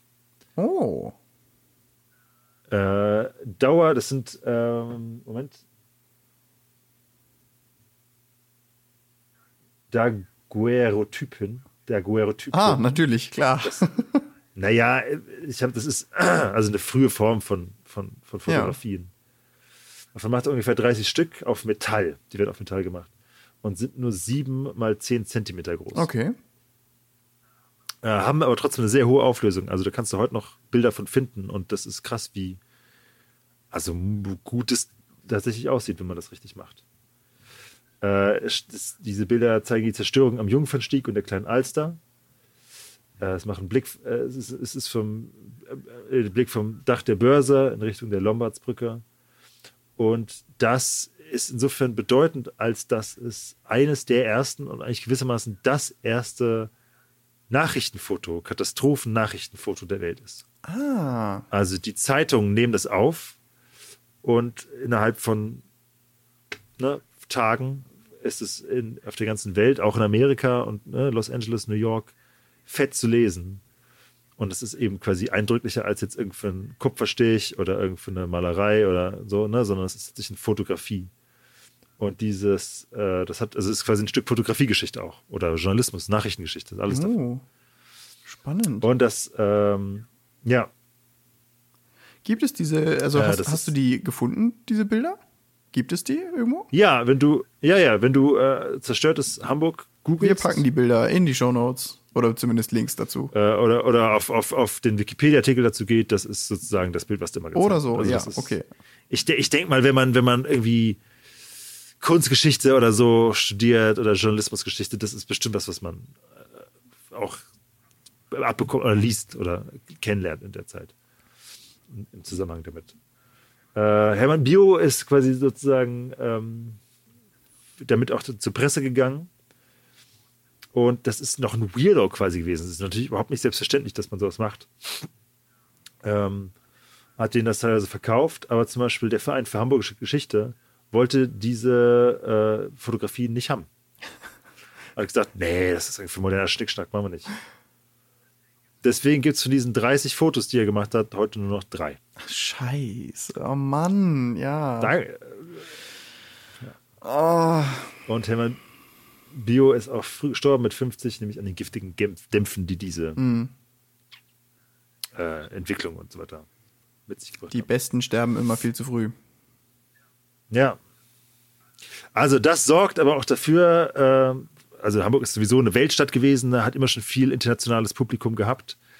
Das hat äh, sozusagen auch dazu geführt, dass es während es gebrannt hat schon großes internationales Echo dazu gab. In London und so weiter kennt man Hamburg äh, und hat da natürlich auch viele Handelsbeziehungen und auch gerade dieses das, das Foto geht um die Welt und es strömen unfassbar viele Hilfen ein aus aller Herren Länder, sodass äh, innerhalb von wenigen Wochen tatsächlich sechs Millionen Reichsmark zustande kommen, was für die Zeit hammer viel ist. Also das, Ja. das ist eine Art von, von Spendenwelle, die es bis dahin noch nicht gegeben hat. Ähm, das ist auch bitte notwendig, denn wie gesagt, 20.000 Leute sind obdachlos. Und der Aufbau, wie auch schon in diesem Senatsmitteilung äh, zu lesen, dauert eine ganze Weile. Ähm, es ist, lange Zeit gibt es einfach ein bisschen wie nach dem Zweiten Weltkrieg, Leute, die in diesen Trümmern leben und da irgendwie ihre Zelte aufschlagen. Also es, da siehst du Bilder von und denkst, es sieht jetzt nicht so anders aus als irgendwie 45, 46. Ähm, der Senat versucht da auch Sachen äh, zu ermöglichen, hat aber quasi als oberste Priorität erstmal ein neues Rathaus zu bauen. Ja, sie können dann doch ey. nicht ganz von ihrem Wesen lassen. Motherfucker, ey. ähm, wer hierfür wieder zum, äh, zum Einsatz kommt oder wer hierfür auch wieder äh, quasi, weil er sowieso schon noch da war, aus ein bisschen anderen Gründen, ist äh, William Lindley, der Ingenieur der Eisenbahn. Ah, die man sagt, ey, cool, du hast uns bei den Sprengungen geholfen, du hast dann auch sozusagen die zweite Ladung davon oder die zweite Runde davon äh, gescheit in Angriff genommen. Willst du nicht Hamburg wieder mit aufbauen? Das macht er auch und ist einer der wichtigsten Architekten und Ingenieure nach dem Brand, die dafür verantwortlich sind, dass Hamburg zumindest in Teilen so aussieht, wie es heute aussieht. ja. Begradigt Straßen, macht die Straßen breiter und so weiter. Ähm, das ist ein zweischneidiges Schwert, denn einerseits ist es natürlich gut, dass äh, sowas sicherer gebaut wird, Brandmauern eingebaut werden und so weiter. Viele Leute, die obdachlos geworden waren durch den Brand, merken aber relativ schnell, dass die Häuser, die dann letzten Endes schon auch entstehen, auf den Trümmern ihrer alten, äh, viel zu teuer sind, als dass sie sich die leisten können. Also auch eine Form von Gentrifikation. Und müssen dann in Vororte ziehen und so Orte wie zum Beispiel St. Pauli und Orte wachsen dadurch massiv. ja. Werden dann ja irgendwann auch Stadtteile von Hamburg, aber sind es da natürlich noch nicht. Auch so ein ja, Butterfly-Effekt davon irgendwie. Ähm, es werden auch teilweise Leute enteignet, um das, um diese Areale größer und ähm, ja, geplanter anzulegen. Da ist Hamburg ja meistens auch relativ rabiat. Ähm, genau. Es äh, wird noch weiter finanziert. Der König von Dänemark spendet, Preußen, Hannover, Lübeck spendet auch und Bremen auch. Aber mit dem König von Dänemark hatten noch die Hamburger wegen dieser Eisenbahn nach Lübeck ein relativ schlechtes Verhältnis erstmal. Exakt, ja. Das wäre mein nächster Satz gewesen. Ah. Also, das ist ein großes Zeichen von sozusagen einfach humanitärer Hilfe gewesen. Ist, dass eigentlich diese ganze Geschichte mit der Eisenbahn äh, Episode 1 anhören äh, kontrovers ist Ja. mit, mit dänischem Boden, aber da sagt der dänische König, gut, das muss jetzt, jetzt mal wichtig. Ja. Genau. Ähm, es gibt verschiedenste Feuerversicherungen, die dadurch entstehen und sozusagen auch äh, dem vorbeugen auf lange Zeit hin. Und zumindest 18, äh, 42, Ende 1842 sind nur noch 670 Menschen obdachlos von 20.000 vorher. Das ist doch eigentlich ein ganz guter Deal. Also in einem Jahr. Weniger sozusagen jetzt durch äh, Neubauten des Senats, sondern durch einfach Umsiedlung. Naja, gut, aber, Aber- immerhin, ne? Ich meine. Immerhin, ja. Es wird eine zentrale Wasserversorgung für zukünftige Brände eingerichtet. Smart. Hey, ja. Ähm, und wie gesagt, das Rathaus wird neu aufgebaut. Rat mal, wie lange das dauert. Oh, du, halbes Jahr? 30 Jahre. Naja, fast. Ich glaube, Iva, ich glaube, das kann ein kleiner Ausblick auf unsere nächste Episode sein. Ich glaube, der Bau des, des neuen Rathaus, ich glaube, da muss man sich mal mit befassen. Das hat 30 Jahre gedauert. Oh Gott, oh Gott, oh Gott, oh Gott. Oh. Ja, okay, ich verstehe. Ja. Äh, verschiedenste Sachen werden wieder aufgebaut, andere Sachen noch nicht. Zum Beispiel die Getrudenkapelle an dieser Kirche, die eingestürzt ist, bleibt liegen. Äh, Hamburg macht Reste davon noch platt, obwohl es äh, durchaus Architekten geben, die sagen, dass man das wieder aufbauen könnte. Aber Hamburg ist so, nee, ach komm, machen wir weg. Also wenn das schon, also komm, ist ja schon quasi fast weg. Und wir haben ganz andere Ja. Pläne. Ja. Und äh, um quasi den Ausblick zu geben jetzt auf die nächsten 20, 30 Jahre, das Bild von Hamburg, so wie wir es dann heute kennen, oder zumindest in, in altstädtischen Teilen, ist viel dadurch geprägt natürlich. Ne? Die breiten, hohen äh, Straßen, hohe Häuser, das ist dann die Zeit danach. So brannte Hamburg. Punkt. Punkt, sagt er. Merlin, vielen Dank für diese Recherche. Ja, aber gerne doch, Iva. Das war ein. Ich, ich habe gebrannt für dieses Thema.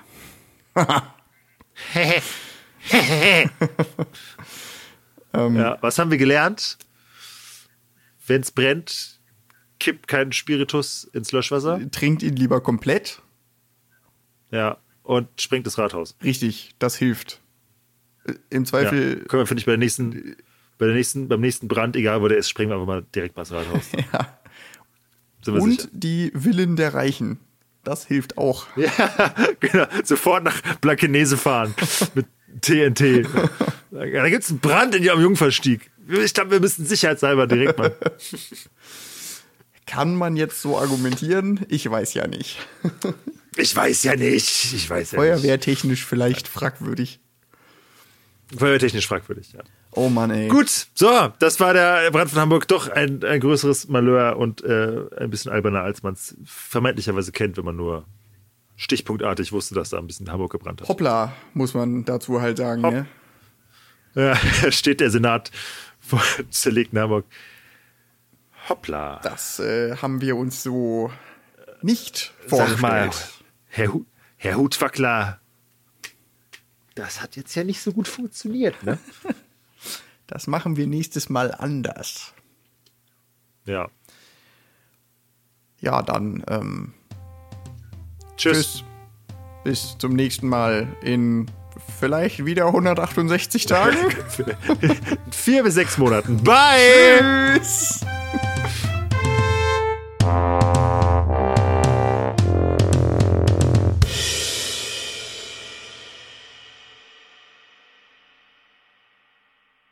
Nehme schon mal auf. Ja, das ist okay. Wir brauchen ja noch irgendwie ein lustiges Cold Opening. Ich nehm, ja, da, auch- dafür recherchiere ich nämlich gerade für den Cold Opener. Die muss man ja die. Ach so, okay. die muss man auch die Gelegenheit geben, dass er entstehen kann. Ja, das du? ist richtig. Aber wie gesagt, ich, ich recherchiere halt gerade für den und ich bin gerade ein bisschen dumm irgendwie. ähm, ja, das ist auch ziemlich lustig, dass du dumm bist. ja, ja, ja, ja, ja. So, okay, scheinbar, scheinbar scheint das zu stimmen. Dann doch. Also ich übernehme keine Garantie für diese. Ähm, aber das würde ja bedeuten, also wenn Bahadir jetzt dieses, das, was wir hier jetzt reden, als Cold Opener nimmt und ich dann noch einen Ja. Cold Opener mache, dann muss er ja zweimal das Intro Nee. hi- schneiden. Nee, nee, nee, wir sind gerade nicht lustig genug. Nein. Okay. Sind wir mal ehrlich, so lustig sind wir jetzt auch gerade nicht. Okay, dann, dann, dann, dann machen wir jetzt den Cold Opener, okay? Okay, Okay. und los! Los, ey. Er, er, wird, er wird zweimal das Intro schneiden. Nein, das, das kann er nicht machen. Das kann so, das, so tief in unserem eigenen Arsch sind wir noch nicht. Ja, mal schauen. Wir werden sehen. Nach 50 Episoden, die ungefähr zwölf Leute gehört haben. weniger, weniger Hörerzahlen als Episoden. Okay, ja, gut, dann, ähm, dann machen wir jetzt den Cold Opener. Ja. Ist das schon, gehört schon dazu? Nein, okay. Nein, noch nicht. Ich, ich, ich fange gleich an.